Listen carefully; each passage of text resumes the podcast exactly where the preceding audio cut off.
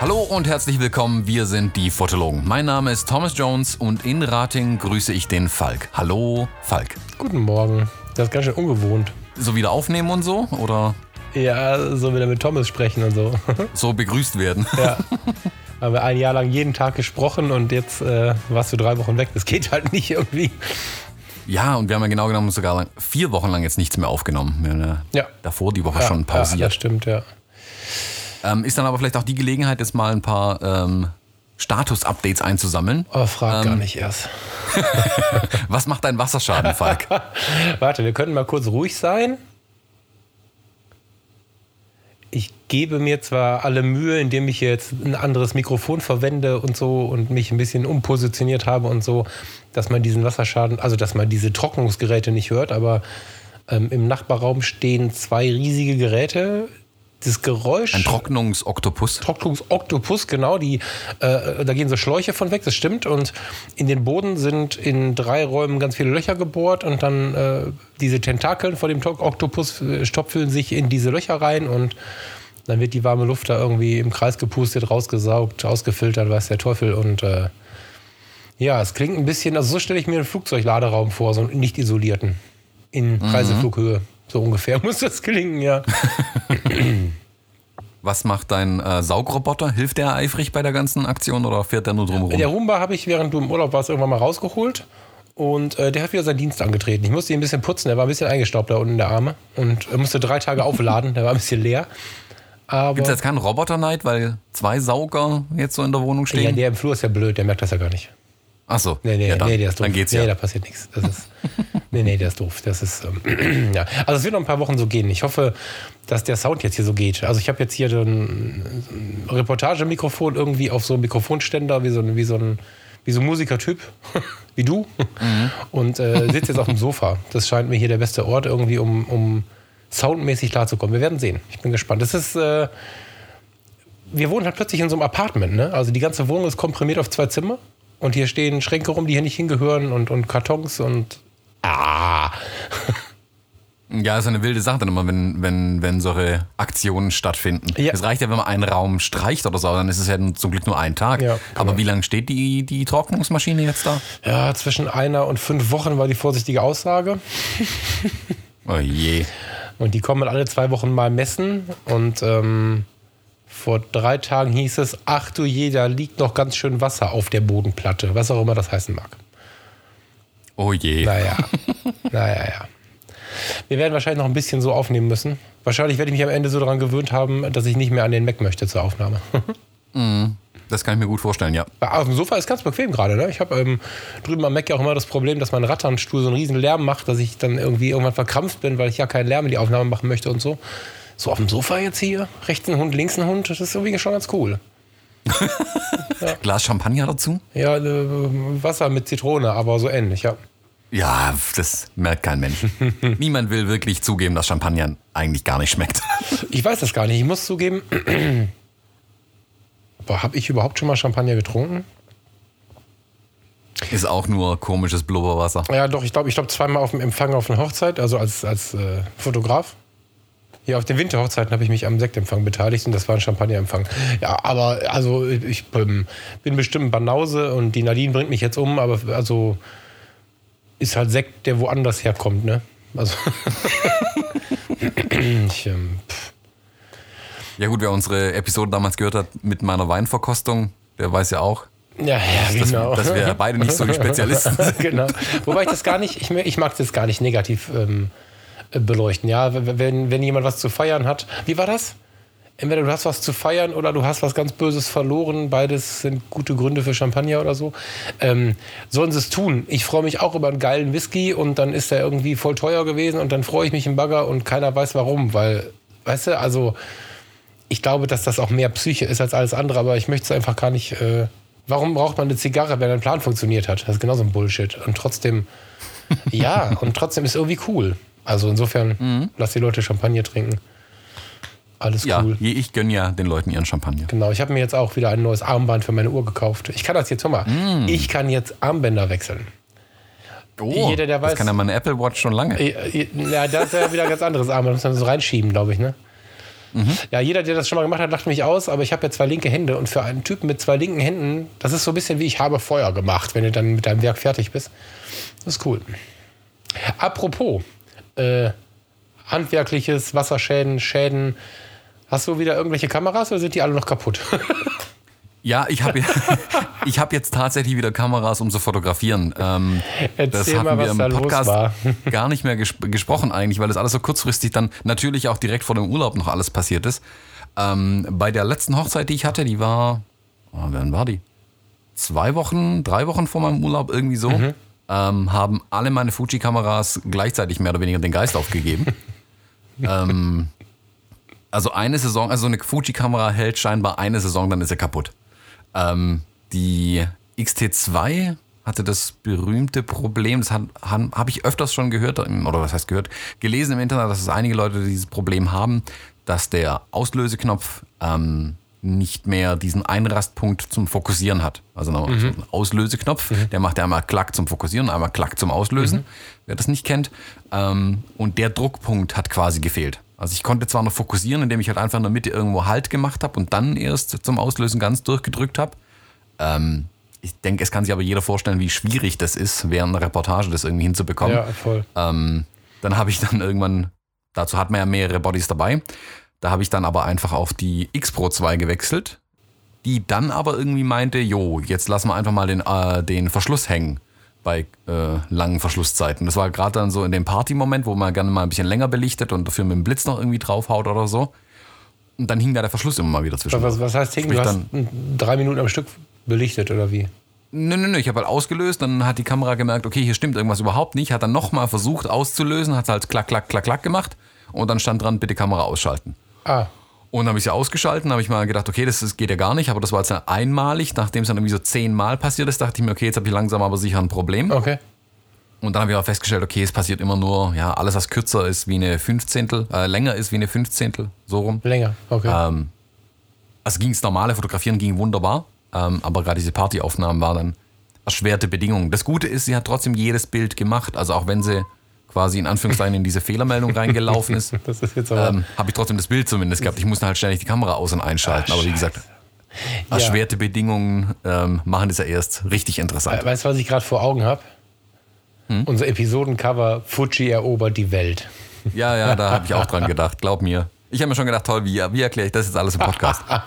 Ja, nu, ähm, ich glaube, ich finde, das ist, äh, das ist relativ schlüssig. Fuji hat ja nicht gesagt, okay, wir sind jetzt hier äh, voll die super Hochzeitsfotografen, Hersteller, Kamerahersteller und ähm, ihr müsst jetzt alle diese, diese, diese Kameras, also die sind ja völlig überrannt worden von diesem Erfolg. Und ich glaube einfach, dass sie nicht dafür konzipiert sind oder nicht für diesen, für diesen, für diesen harten Arbeitseinsatz konzipiert sind. Das kann man denen nicht mal mehr vorwerfen, weil ähm, wir als User, die ja quasi zum Ritter geschlagen haben, ohne dass sie sich zum Ritter beworben haben. Also sicherlich wollten sie ein bisschen professioneller und haben so ein bisschen davon geträumt, aber ich glaube, ich glaube, keiner von denen hat mit diesem großen Durchbruch gerechnet. Und ich denke, wenn jetzt Nachfolger kommen, werden die dem angepasst sein. Ähm, das Ja, eine gewisse Lernkurve ist da einfach da, bei jedem Hersteller, denke ich. Canon und Nikon haben das schon lange hinter sich. Genau. Sony kann ich ehrlich gesagt keine Aussagen treffen, da habe ich, da höre ich viel zu wenig rein Mhm. äh, in die Diskussion.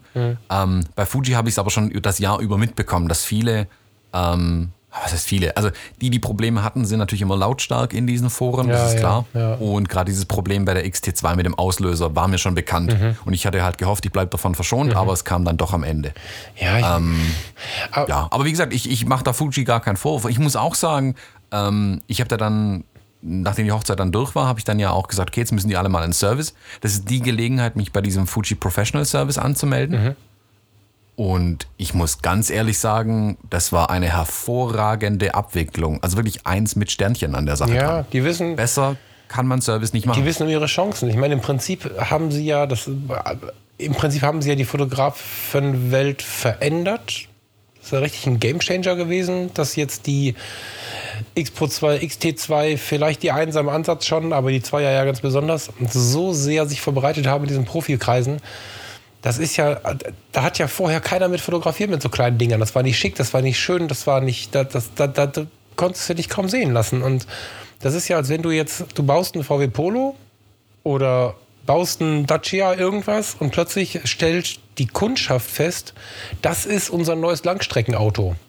Und dann äh, fährst du mit dem, mit dem Dreizylinder Benziner mit 86 PS von morgens bis abends von 180 durchs Land und, und verkaufst deine Verträge. Dafür haben die das Auto nicht konzipiert. Und das mhm. wird wahrscheinlich bei 150.000 Kilometern dann irgendwann die Grätsche machen. Und ähm, das sehe ich bei den Fujis halt ähnlich. Das kann man denen, finde ich, nicht vorwerfen. so, und ähm, ich bin sehr gespannt, was dann die nächsten Generationen zeigen. Und wenn man die Gerüchteküche ein bisschen verfolgt, ist das ja mehr als spannend, was sich da langsam so ankündigt alles. Ne? Also da kommen ja scheinbar schon wieder neue, ganz neue Konzepte an die Sonne. Bin, bin sehr gespannt, was sie bringen so. Ja, ich denke auch, dass sie da noch viel lernen im Moment einfach mit den Kameras, eben weil ja so viele Profis die Dinger jetzt im Einsatz haben. Ja. ja. Ähm, und Fuji ja durchaus ein Unternehmen ist, das lernfähig ist und lern, lernwillig ist, sagen wir mal so. Also mhm. die wollen ja wirklich das Feedback ähm, der Fotografen haben. Und man merkt ja an den zwei Generationen, die es von der X Pro und der XT jetzt gibt, wie viele Verbesserungen da eingeflossen sind, die ja wirklich lautstark von den ähm, tatsächlichen Anwendern gefordert wurden. Mhm. Und auch was mit den Firmware-Updates und so nach und nach kommt. Und klar, Hardware kann ich nicht mittendrin ändern. Also kleinere Revisionen wären möglich, aber ähm, die großen Änderungen kommen natürlich immer nur mit einem neuen ähm, Produktrelease. Ja, ja. Aber ich glaube, da, da eine X Pro 3 und XT3 auf einem ganz anderen Level arbeiten werden. Wenn nicht sogar die Gerüchteküche munkelt ja, dass doch sogar noch eine XT2S oder sowas kommt, also eine Art verbesserte Version sogar, ja. der XT2. Ja. Und ja, bin ich sehr gespannt. Also wie gesagt, ich bin aber auch, also klar, ist natürlich blöd, wenn dir beide Kameras auch gleichzeitig die Grätsche machen, aber dazu wäre sogar noch ein dritter Body irgendwo im Auto gelegen. Also es hätte immer noch funktioniert, ich hätte immer noch weiter fotografieren können. Ähm, das eigentliche Problem entstand dann dadurch, dass ich dann ja wirklich ähm, zwei Wochen später in Urlaub gegangen bin. Ja, stimmt. Ähm, ja, da hatte ich dann, ähm, weil ich hatte eigentlich geplant, die X Pro 2 dann auch mit nach Kuba zu nehmen. Ähm, als, ich sag mal, kleine, leichte Kamera. Wobei ich, die, ich finde die ja gar nicht mehr so klein und leicht mittlerweile. Da sind ja meine Ansprüche gestiegen. Ähm, und ja, da die aber dann immer unzuverlässiger wurde, was den Verschluss angeht, habe ich gesagt, okay, das kann ich nicht riskieren. Nachher gehe ich mit der Kamera nach Kuba und dann macht die mir mittendrin die Grätsche äh, und geht gar nichts mehr. Das geht auch nicht. Mhm. Dann habe ich ein bisschen überlegt, okay, was könnte ich machen? Habe dann den Fuji-Service angerufen und die meinten, ja klar, kein Problem. Mhm. Ähm, sie kriegen kostenlos eine Leihkamera. Ach geil. Für die komplette Zeit. Krass. Also ja. ohne, also natürlich bekommen sie eine Leihkamera. Sie müssen nur ankreuzen auf dem Formular. Ja, so muss halt laufen. Geil. Ja. Genau, und dann habe ich halt gesagt, klar, cool, dann schicke ich euch die XT2 und sobald die Leihkamera da, äh, und schickt mir dafür bitte eine X Pro 2 als Leihkamera zurück, dass ich trotzdem meine X Pro 2 noch hätte, weil das war wirklich eine Woche vor dem Urlaub, ähm, die ganze Aktion. Und dann schicke ich euch die X Pro 2 und dachte ich, okay, jetzt ist es vorbei mit dem Service, weil eine andere Kamera wieder herschicken mhm. und dann erst die andere. Mhm. Und nö, klar, kein Problem, machen wir so. Ja, geil. Dann kam die Leih X Pro 2, die sieht natürlich ein bisschen zerdengelt aus, sage ich mal. Die hat natürlich auch schon viel gesehen. Okay. ähm, aber funktionierte wie eine 1. Dann habe ich die X Pro 2 auch eingeschickt. Hatte aber immer noch ein ungutes Gefühl mit der ganzen Sache, weil die Abwicklung, es dauert halt trotzdem ein paar Tage immer, bis ein Paket weg und wieder da ist. Mhm. Dann habe ich ganz leichte Kamerapanik bekommen, muss ich zugeben.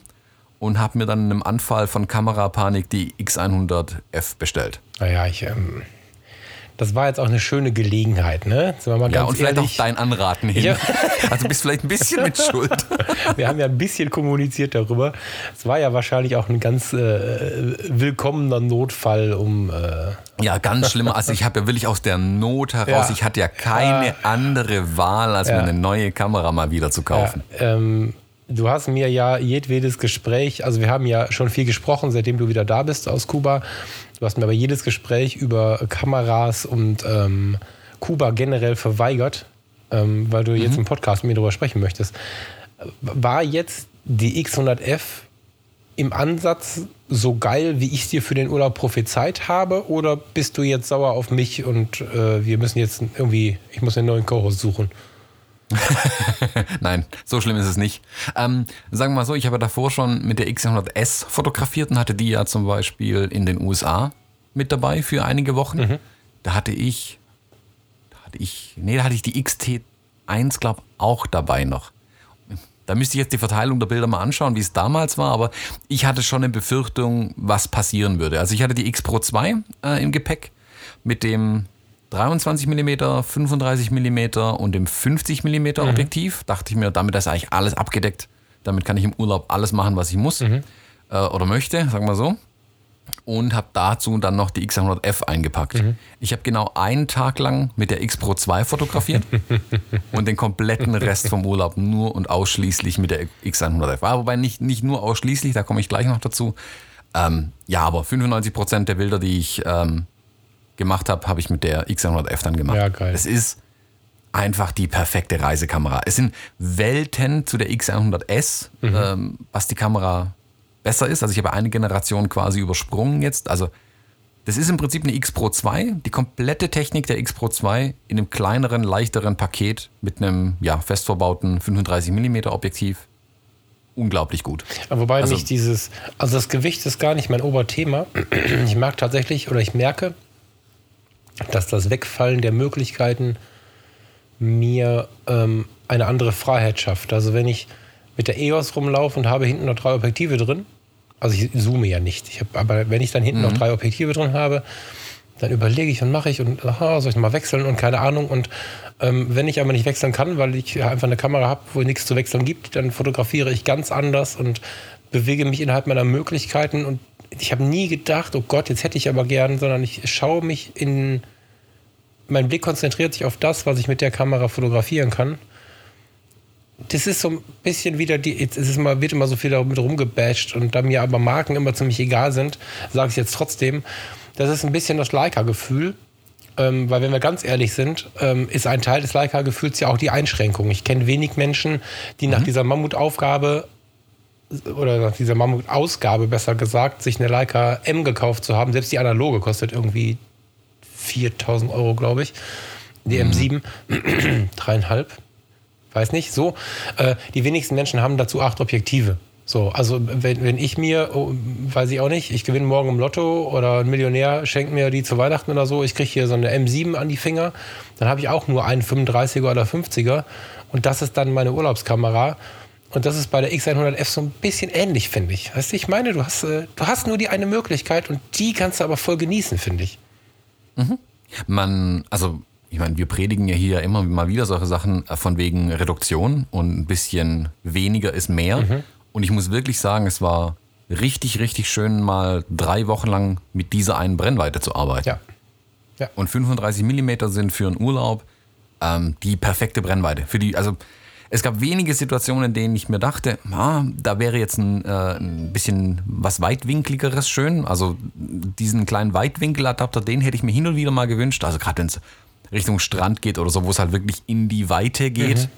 Ähm, da könnte man die ganz gut gebrauchen, aber dann muss man eben drumherum arbeiten. Und das ist ja dann eine ganz spannende, sag ich mal, fotografische Aufgabe, auch zu sagen, okay, wie kann ich jetzt mit 35 Millimetern trotzdem das gleiche Gefühl vermitteln? Also es schärft das Auge und den Sinn, hier wieder, ähm, ja, ich sag mal, konzentrierter dran auch zu arbeiten, also konzentriert zu bleiben Ja. beim Fotografieren. Ich äh, muss jetzt gestehen, ich kann mir vorstellen, dass diese beiden Konverterlinsen zum Vorstecken eine ganz geile Ergänzung sind. Ich hatte das Gespräch auch auf der Vernissage mit Sebastian Freitag vorletzte Woche, äh, letzte Woche, dass diese beiden Linsen auch extrem gut sind. So. Aber ich glaube trotzdem, wenn du die dann noch in der Tasche hast für eine Reise, wird es wahrscheinlich wieder anstrengend. Also ich glaube, dass es gut ist, die zu haben. Und ich kann mir auch vorstellen, dass wenn sie wirklich so gut funktionieren wie besprochen, dass dann auch Porträt und Co. ein bisschen mehr Spaß macht. Bestimmt irgendwie, aber wenn du die ja wieder in der Tasche hast, hast du wieder halt die, die, die Tasche voll. Ne? Das ist so wie. Hm. Aber. Also ich hatte meine, Bitte? ja, also ich, also ich hätte vermutlich auch nur den Weitwinkeladapter sogar mitgenommen. Den Teleadapter hätte ich jetzt gar nicht vermisst. Hast du, ähm, hast du Porträts gemacht? Bist du mal näher rangegangen? So? Hast du? Mm, Ja, aber da habe ich mich ehrlich gesagt mit den 35 mm mittlerweile angefreundet. Nee, äh, du, ich auch. Äh, Die Frage ist ja da mehr die Distanzüberbrückung. Also die, eben nicht die, also du musst ja, mit Porträts meine ich nicht, da sitzen vier Leute nebeneinander auf der Straße. Ich habe gesehen, du hast solche Bilder gemacht, die habe ich auch immer ständig gemacht in der Gegend. Ich weiß nicht, was daran so verlockend ist, dass man Menschen, die da, aber, aber ich meine jetzt ein Porträt im Sinne eines Porträts, also so, so ab Büste, so vom, vom Bildschnitt her, ist ja schon so, dass man mit 35 Metern sehr, sehr nah dran ist. Hast du das gemacht mit der Kamera? Ähm, nee, da hatte ich einen kleinen Geheimtrick noch in der Tasche. Ähm, ich hatte noch eine Canon AE1 dabei. Eine schöne analoge Canon AE1. Das ist ja geil. ähm, mit einem 50 mm Objektiv. Oh und damit sind dann die Porträtsachen Ach, passiert. stimmt, die hast du dir vorher noch gekauft, jetzt wo du es sagst. Ja, ja, genau. Die kam in der Woche vor dem Urlaub noch. Okay. und ähm, ja, paar Rollen Film eingepackt. Bin ich mal echt gespannt, was von denen übrig ist. Geil. Wie, viel, wie viele Rollen hast du jetzt fotografiert? Ähm, vier Rollen habe ich, ja, nicht ganz, die letzte ist nicht ganz voll geworden. Ja, Farbe? Äh, ja, Farbe. Äh, Wobei Kodak muss Ektar. da, glaube ich, auch so sein, ne? Ist, ähm, Ich habe ich hab überlegt, ob ich schwarz-weiß machen soll, aber ich dachte mir ganz ehrlich, Kuba, alle Bilder, die ich von Kuba kenne, schreien geradezu Kodak Ektar Film. ja, Also wenn Film, dann gab es eigentlich keine andere Wahl ja, ja, als den. absolut, ja, absolut. Ja, ich mache gerade das ähm, endlich das Fotobuch von der von der Karibik-Rundfahrt und stelle auch fest, ich habe noch nicht ein Schwarz-Weiß-Foto dabei. Der große, Hm. ich fotografiere nur noch Schwarz-Weiß-Falk, weißt du? Nicht ein schwarz-weißes Foto bisher. Geht nicht irgendwie. Ja, aber ich, ähm, ich würde jetzt eigentlich tatsächlich vorschlagen, dass wir mal ähm, auf die Reise an sich angehen. Also mich würde da- da meine erste Fernreise ja zum Beispiel eine Riesenkatastrophe war, was den Flug anging und so. Erzähl mal mit drei Sätzen, wie, wie ihr so hingekommen seid und, und lass uns tatsächlich mal so ein bisschen diese Reise erleben zusammen, weil ich bin jetzt echt neugierig. Du hast mich jetzt, seitdem ihr wieder da seid, hingehalten. Und ähm, ich glaube, sowohl im Campus als auch so unter den Hörern war das immer mal Thema. Ja, der Thomas ist auf Kuba und so. Hau mal raus. Ähm, Wie war der Flug? Ja, ich, Fangen wir mal der so Flug, an. Genau, ich fange mal beim Flug an. Also ähm, da kam ja bei uns ganz der Schwabe dann durch. Ähm, wir wollten das natürlich möglichst, möglichst günstig halten. Nee, also es war halt einfach die Frage, okay, drei Wochen Urlaub muss man sich natürlich auch erstmal leisten. Ja. Ähm, und wenn möglich, kann man ja irgendwo sparen. Äh, sparen war aber gar nicht so das primäre Ziel bei der Flugbuchung eigentlich. Also das war im März oder April, als wir die Flüge gebucht hatten. Ähm, es ging auch darum, welcher Flug ist, sagen wir mal, terminlich passend, sodass man möglichst viel nutzbaren Urlaub am Ende noch übrig hat, nicht irgendwie abends ankommt oder so, sondern dass man vielleicht noch einen Tag oder einen halben Tag irgendwie hat am Zielort. Boah, ihr seid ja hart. welcher Flug ist auch, sag ich mal, einigermaßen sinnig. Zugegebenermaßen, man kann nicht alles, also man kann nicht günstig, ähm, terminlich gut und sinnigen kurzigen, kurzen Flug haben, haben wir dann gemerkt, weil das Okay. war am Ende tatsächlich nicht. Ähm, wir sind mit Turkish Airlines geflogen. Die Airline an sich kann ich absolut empfehlen, super Airline. Allerdings sind wir von Stuttgart nach Istanbul, von Istanbul nach Havanna geflogen. Das ging insgesamt 16 Stunden und das ist eigentlich schon schlimm genug. Äh, oder 16, 19 Stunden, irgendwie sowas. Also zwei Stunden Aufenthalt in Istanbul, das war eigentlich gerade so okay zum irgendwie rauslaufen, irgendwo ein Getränk und äh, irgendwas essen und dann ging es weiter. Das war okay. Ja. Und da freut man sich ja noch auf den Urlaub, dann ist man irgendwie gespannt. Das Problem war, dass der, äh, der Flieger von Stuttgart nach Istanbul, das war so ein ganz neuer, moderner, ich glaube einer der neuesten Flieger, die sie haben. Da hat man unendlich viel Platz in dem Flugzeug. Ledersitze, Oh großen Bildschirm vorne drin, hoch aufgelöstes Display, ähm, alles super vom Feinsten. Da dachte ich mir, yeah, das wird voll cool. Die 13 Stunden oder was es sind nach Havanna, das wird richtig gut. Diese Moment, wieso drei, drei Jahre ist das so weit? Ja, Ja, wir sind sein. erstmal drei Stunden in die falsche Richtung geflogen. Ach so. nach Istanbul. Ja, ach, Entschuldigung. Ja, ich, Verzeihung, ja. Das- Wir das ist ja das Problem. Ja, wir sind ja in Erdogan-Land. Ja, ja, ja. Entschuldigung. Genau. Ja. Und dann kam der Flieger nach Havanna und es war die älteste Rübenmühle, die Turkish Airlines noch fliegt. Also die hatte noch das alte CI von Turkish Airlines mit den roten Streifen Moment, auf dachte, der Seite. äh, die Maschine nach Istanbul war so modern und die Maschine. ja, Ah, da hatte ich mir schon so gefreut, genau. Und dann hatten wir diese ah, türkisfarbenen Plüschsitze da drin. Oh Gott, dann habt ihr das die ganz eng und klein waren. wir. Okay. Ja, das war schlimm. Also äh, der Flug an sich war schon alles super, Personal war super freundlich und nett und alles. Ja. Aber halt, ah, man ist halt trotzdem irgendwie, keine Ahnung, zwölf Stunden lang in dieser Kiste eingesperrt und das nervt dann irgendwann schon. Sitzabstand? Ja, für Zwergenmenschen. Echt? Oh Gott. Ja, also das war halt so eine richtige, also das war halt, ich glaube, die Maschine ist noch aus der Zeit, bevor Turkish Airlines sein, äh, sein Selbstverständnis geändert hat. Okay. Die gleichen sich ja mittlerweile viel mehr diesen arabischen Airlines an, die einen sehr, sehr hohen Komfort und Standard bieten. Ja, ja. Und an den beiden Flugzeugen hat man es gemerkt. Also das, das Flugzeug nach Havanna war die alte Klasse, sage ich mal. Ja. Und das Flugzeug nach Istanbul war die moderne neue Klasse. Ja, ich habe echt gesagt, ich weiß nicht genau, wie du das mit den. Ich meine, du bist ja schon ein bisschen öfter so eine lange Strecke geflogen. Ne? Ich habe das ja noch, ich kenne ja Mhm. bislang nur Mittelstrecke, bis auf diesen einen langen Flug, den ich da gemacht habe. Und ich habe danach gesagt, äh, wir hatten halt zur Erklärung, wer es nicht mitbekommen hat, wir hatten halt ähm, in die Karibik, so eine 7, 6, 7, glaube ich, ja, ähm, von der alten Condor, außen neu lackiert, außen stand halt drauf, ähm, wie heißen sie? Thomas Cook.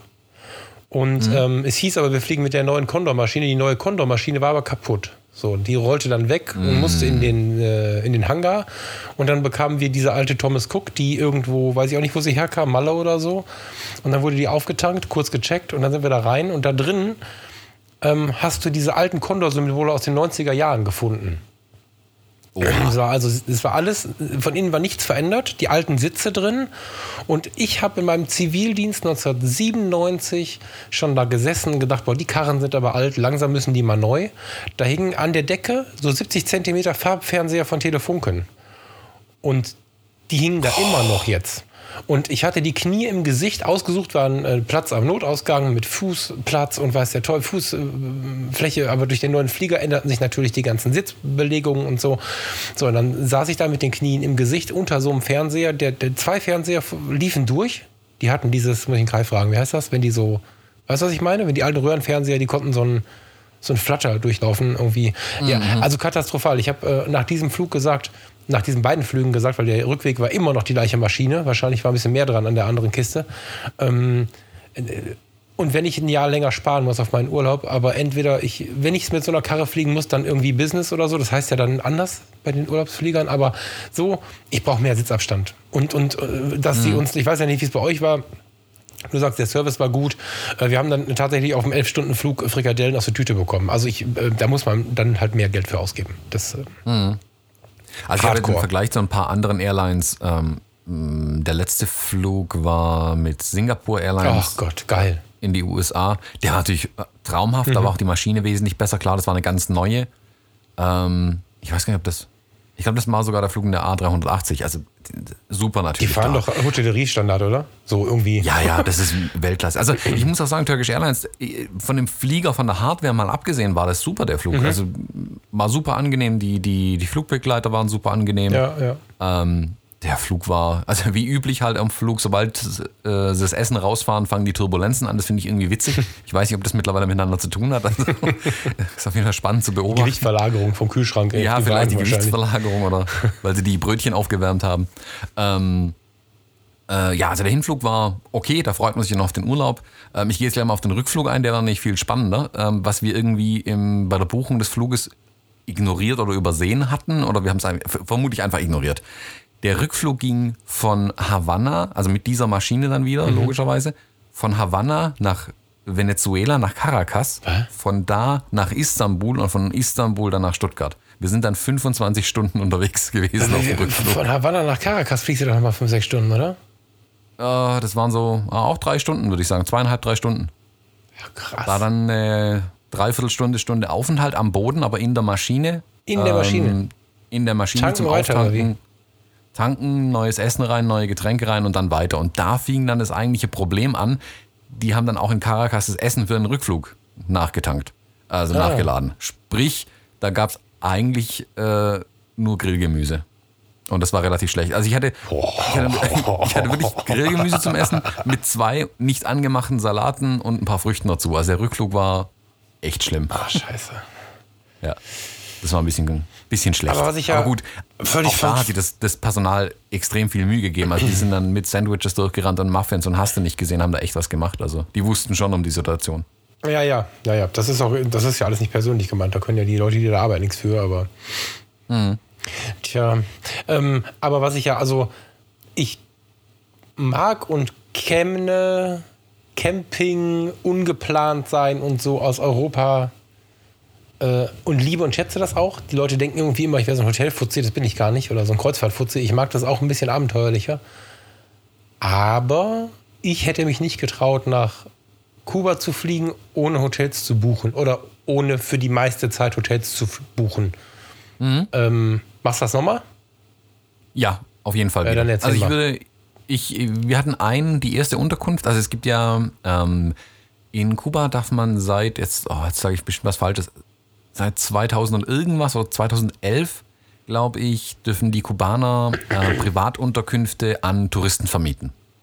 Heißt, die dürfen halt ein Zimmer, das sie haben, vermieten oder auch äh, eine ganze also ein Haus, ein ganzes Apartment, wie auch immer, äh, an Touristen vermieten. Einfach um diesen Tourismus in Havanna weiter quasi, oder in oder was? Kuba weiter anzukurbeln. Bitte? Privatzimmer, so. Genau, Privatzimmer Airbnb einfach. Für. Airbnb-Style, nur dass ja der, der geneigte Kubaner äh, kein Internet Ist hat, was klar, es ein ja, ja. bisschen schwieriger Ja. macht. Wobei wir das erste sogar tatsächlich über Airbnb gebucht hatten. Okay. Und zwar ist da die, äh, jetzt muss ich es, na gut, sie hört es vermutlich eh nicht, äh, die Schwester der Vermieterin wohnt, glaube ich, in Kanada. Und die hat praktisch die Vermittlung übernommen Okay. der, des Apartments übers Internet und hat dann ihrer Schwester in Havanna ähm, halt nur die Nachrichten zugestellt quasi und gesagt, hey, da kommen jetzt wieder zwei, die sind aus Deutschland und die brauchen eine Unterkunft wie, äh, für x Tage. Fang mal, äh, lass uns mal nicht so organisatorisch daran gehen, sondern erzähl, ich meine, wir waren ja nicht dabei. Alle. Hm? Äh, du bist jetzt gelandet mit der Turkish Airlines und äh, musstest deine Knochen sortieren und dann weiter. Also ich, ich würde tatsächlich gerne ähm, die Reise so ein bisschen erzählt bekommen, als wenn wir auf dem Bier gerade sitzen. Ne? Also Ach so, sei ja, nicht so dann, ähm, organisatorisch, wir- sondern lass uns lieber, erzähl uns mal, wie es war und was ihr getrieben habt und wie ihr wann, wo was getrieben habt, was jugendfrei ist. Ja, also nach der Landung, nach, äh, bei der Landung in Havanna dachte ich, wir sind jetzt aus Versehen schon in, in Venezuela oder irgendwo in Südamerika gelandet, weil der Flughafen in Havanna sieht aus wie Sau. Also hätte man den, der ist dem Stuttgarter Flughafen ein bisschen ähnlich vom Aufbau. Stuttgart hat doch gar keinen. Flughafen. Natürlich haben wir einen Das Flughafen. ein Scherz. Okay. Da sind wir ja gestartet, immerhin. Also Havanna hat einen sehr kleinen Flughafen, der sieht halt aus, als wäre, was er vermutlich ist, seit 50 Jahren nicht mehr gestrichen worden. Ähm, da sind wir dann gelandet, haben irgendwo angedockt, sind dann da raus, kurz erstmal von der Hitze und von der Luftfeuchtigkeit äh, erschlagen worden. Ehrlich? Ähm, das war ja aber zu erwarten. Ja, klar, wenn du hast 13 Stunden Flugzeugluft. Ich habe das so halt nicht empfunden. Ich, mir haben das alle erzählt und ich habe ich hab mich nur gefreut. Ich fand es einfach nur geil. Ich, wo ich ja sonst Hitze nicht so mag, aber okay. Ja. Ja, ich bin eigentlich auch sehr empfindlich, vor allem was die Luftfeuchtigkeit angeht. Und die ging aber eigentlich sogar. Aber der erste Schock Okay. war dann schon kurz da. Dann sind wir da rein, haben dann auf unser Gepäck gewartet und da sah es halt echt aus. Also es war ein bisschen eine Zeitreise in die 70er, ähm, weil da alles so aussah. Die Farben, die, die niedrigen Decken, das war alles ganz, ganz komisch. Also mich jetzt auch nicht gewundert, wenn es noch ein Raucherflughafen wäre oder so. Gott, Genau. okay. Also ganz, ganz komisch, der erste Eindruck irgendwie. Ah, ist komisch. Also, Interessant, spannend, Urlaub halt irgendwie. Man, man möchte ja was erleben Okay. Ähm, sind wir da rein, haben unser Gepäck irgendwann abgeholt, sind dann durch die äh, Einreiseabfertigung. Da hat man dann schon langsam gemerkt, vieles, was ich aus diesen kubanischen Erzählungen kenne, von wegen die Kubaner haben sehr viel Zeit. Gott, ist das alles langsam bei denen. Und das ist dann eigentlich der größere Schock als die Temperatur oder die Luftfeuchtigkeit. Also der Aber geneigte Deutsche. ihr doch, oder nicht? Ja, aber da, nicht so. Das ist, wenn du es dann erleben musst, ist es nochmal eine ganz andere Party. Aber wie geil, ey, wir müssen mal zusammen Urlaub machen. Ehrlich, wir müssen irgendwann machen wir, wir haben da ja eh so einen Plan, so eine Idee, wir müssen das mal machen. Weil, weil ähm, gerade dieses, ich kenne Ku- Kuba nicht, aber ich kenne Karibik und dieses überall diese Lala-Musik und alle sind sehr entspannt und alles ist kein Problem und, und äh, hier unser Koffer Mhm. Das war ja super. unser Koffer war weg und dann dauerte das alles und ich stand da und dachte, um Gottes Willen, wo ist dieser Koffer? Und irgendwann kam ein Typ an und hielt die Hand auf meine Schulter und erzählte mir irgendwas auf Spanisch. Ich habe kein Wort verstanden, lächelte mich an, ging wieder. Und dann kam Urlauber an und sagte, er sei der Busfahrer, er wüsste, dass der Koffer in seinen Bus muss und er würde erst mich und den äh, Bus und den Koffer losfahren lassen, wenn wir alle vereint sind. Und dann sagte ich, wie soll ich denn den Bus finden? Der ist ja wieder weggelaufen. Und dann sagte der Urlauber nur, gewöhn dich mal dran, du bist hier im Urlaub, das wird sich alles schon finden. Und ich dachte, was? Und war erst mal noch voll aufgeregt.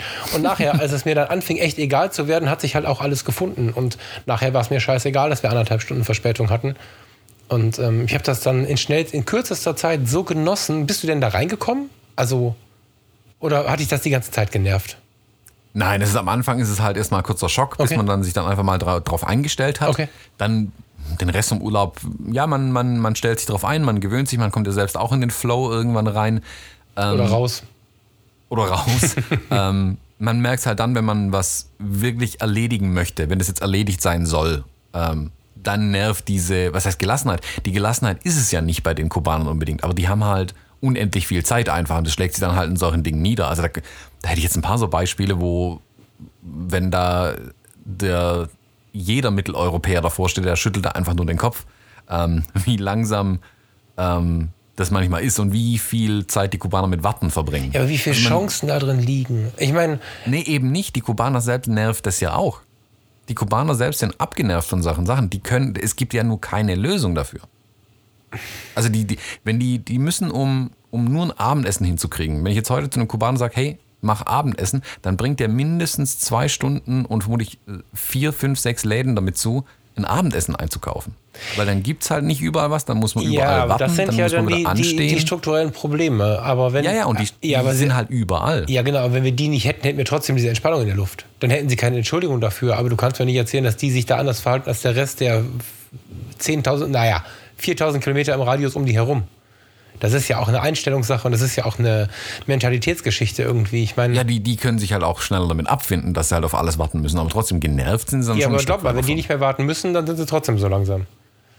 Weil einfach, das mag das auch merkst du ja schon, wenn du, wenn du hier aufs Land fährst. Also ich weiß jetzt wieder nicht, das ist in eurer Gegend alles ja scheinbar ein bisschen anders, aber wenn du hier aufs Land fährst oder wenn du in den hohen Norden fährst, da ticken die Uhren einfach anders und dieser Spruch, der ist halt so wahr. Ne? Du hast echt das Gefühl, die Zeit läuft anders und ähm, unseren Stress hier ständig, was habe ich heute noch für Termine und ich muss gleich los und ich habe jetzt auch schon wieder zweimal auf die Uhr geguckt und so, das gibt's da halt nicht.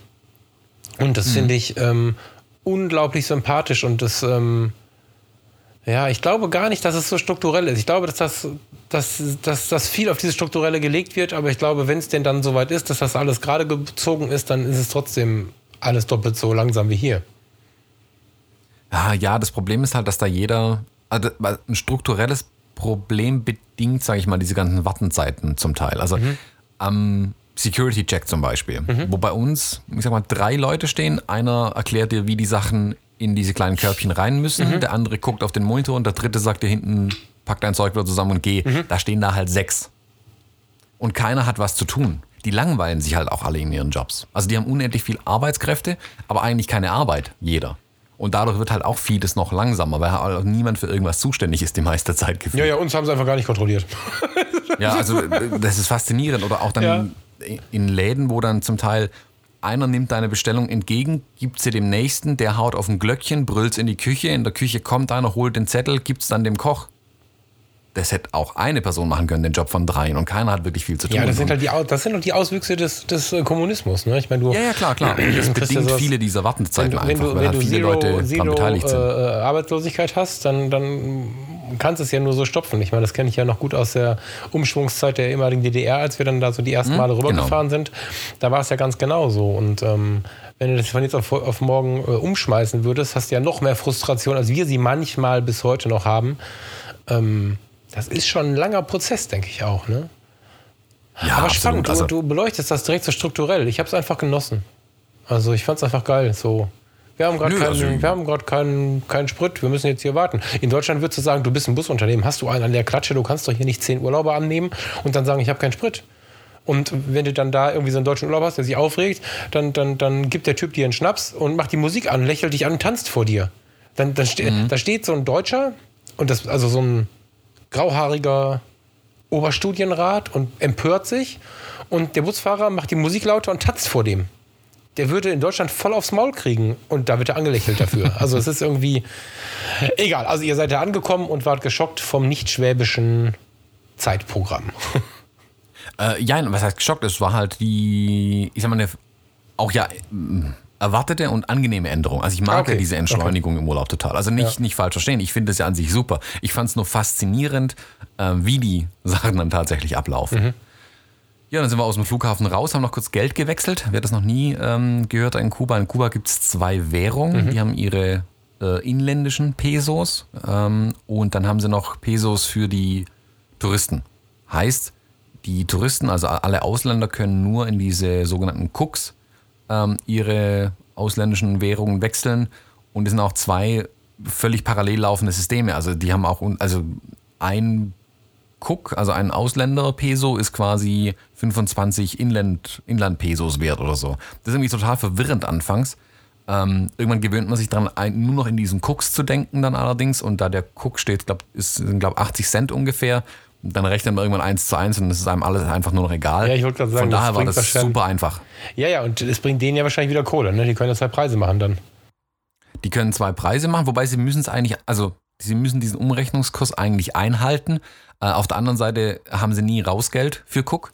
Ähm, Ja, du, sprich, äh, sprich, man tippt relativ hoch und viel, wobei das fand ich auch super, habe ich auch sehr, sehr gerne gemacht. Also hier nimm einfach einen Cook mehr, mir ganz egal. Mhm. Ähm, weil ich weiß, dann kommen bei denen ja, kommt bei denen harte Währung an und da freuen die sich drüber. Ja, also die sind ja, ja. sehr von den äh, Trinkgeldern und so weiter auch abhängig. Ja, das voll. war mir ja schon klar. Und ja, dann sind wir mit dem Taxi zur ersten Unterkunft gefahren, ähm, irgendwie einmal quer durch Havanna. Und was mich dann wirklich geschockt hat, und das ist auch, finde ich, nachhaltig verstörend, ähm, der Smog in der Stadt. Es ist unfassbar dreckig. Die Luft ist unfassbar dreckig Ach, in Havanna. Also Mumbai-mäßig. Ja, wirklich. Also wir haben nach dem ersten Tag gedacht, wow, guck mal, wir sind schon richtig braun geworden. Dann haben wir uns unter die Dusche gestellt und dann waren wir nicht mehr braun. Das, das, das, wirklich, man kann sich das als Europäer nicht mehr vorstellen, wie viel Dreck aus Autos rauskommen kann. Also ich, ich habe da bestimmt, also meine Lunge hat lo locker zwei Jahre Lebenszeit eingebüßt durch die drei Wochen Ach krass, äh, habe Kuba. ich gar nicht drüber nachgedacht. Ja gut, sie Das haben immer noch relativ viele alte Karren da rumfahren, ne? Ja, das ist alles mindestens 50 Jahre alt, was die fahren. Es gibt zwar modernere Autos mittlerweile, aber das sind dann oftmals halt nur, also die ganzen Autos neuer wie 10 Jahre sind für die superreichen Kubaner oder Mietwägen. Ja. Ähm, dann gibt es viele so aus den 80er Jahren, so Renaults und so weiter fahren noch rum. Und ein, sagen wir, ein paar neuere ähm, äh, chinesische Autos sieht man hin und wieder mal noch. Aber im Großen und Ganzen sind es diese uralten amerikanischen Schlitten mit mittlerweile russischen Motoren drin. Ähm, die sind zwar sehr robust sicherlich, aber Ja, stimmt. Wenn, wenn man so in der Stadt mal hinter so einem, also ich, bei, uns gibt es ja noch diese, diese Kohlen-Hugos. Kennst du das? nein. Im, Ru- Im Ruhrgebiet heizen nicht wenige Menschen noch mit Kohlen in Mehrfamilienhäusern auch. Also, dass du wirklich nur einen Kohleofen hast. Wenn du so bei Immobilien Scout und so guckst, da gibt es immer mal wieder Wohnungen, wo, wo einfach dann Kohleheizung angegeben ist. Und äh, somit gibt es auch noch den guten alten Kohlenkeller, der also äh, hinter dem Bürgersteig eine Klappe hat, die du aufmachst. Dann kommt der Kohlenhugo, der heißt nicht Kohlenhugo, wer heißt der denn? Kohlenkerl? Kohlen? Helft mir mal hier, ihr Mittelruhrgebieter. Hugo klingt aber gut. Kohlentyp halt so. Und dann, das sind dann irgendwelche alten Mercedes aus den 70er Jahren, diese, diese Dinger, die aussehen wie diese IFAs aus der DDR. Ich weiß nicht, ob du weißt, was ich meine. Die hatten so ganz innenli- innenliegende Vorderreifen, so ganz eigenartige, uralte Karren. die fahren hier noch zu Haufen H-Kennzeichen rum mit den alten Beschriftungen. Äh, 47 mal überlackiert, wie so ein alter Dampfer irgendwie. Und fahren die Kohlen durchs Ruhrgebiet. Wenn so ein Auto vor dir fährt, dann hast du auch so ein kurz das Gefühl, du musst ersticken. Und früher sind die alle so rumgefahren. Also es, äh, wir sind ja so groß geworden, dass ich, kann mich in der Kindheit auch erinnern, dass Smog-Alarm war und dann Fahrverbot war und so Scherze. Ähm, so wird das da heute sein. Ne? Heute darfst du uns ja nicht mehr, mehr Also- rauchen irgendwie in den in den Ja, also Gebäuden. wir hier in Stuttgart, wir haben ja eigentlich permanenten Feinstaubalarm mittlerweile. Aber Ja, ganz ehrlich, Das ist anderes, ne?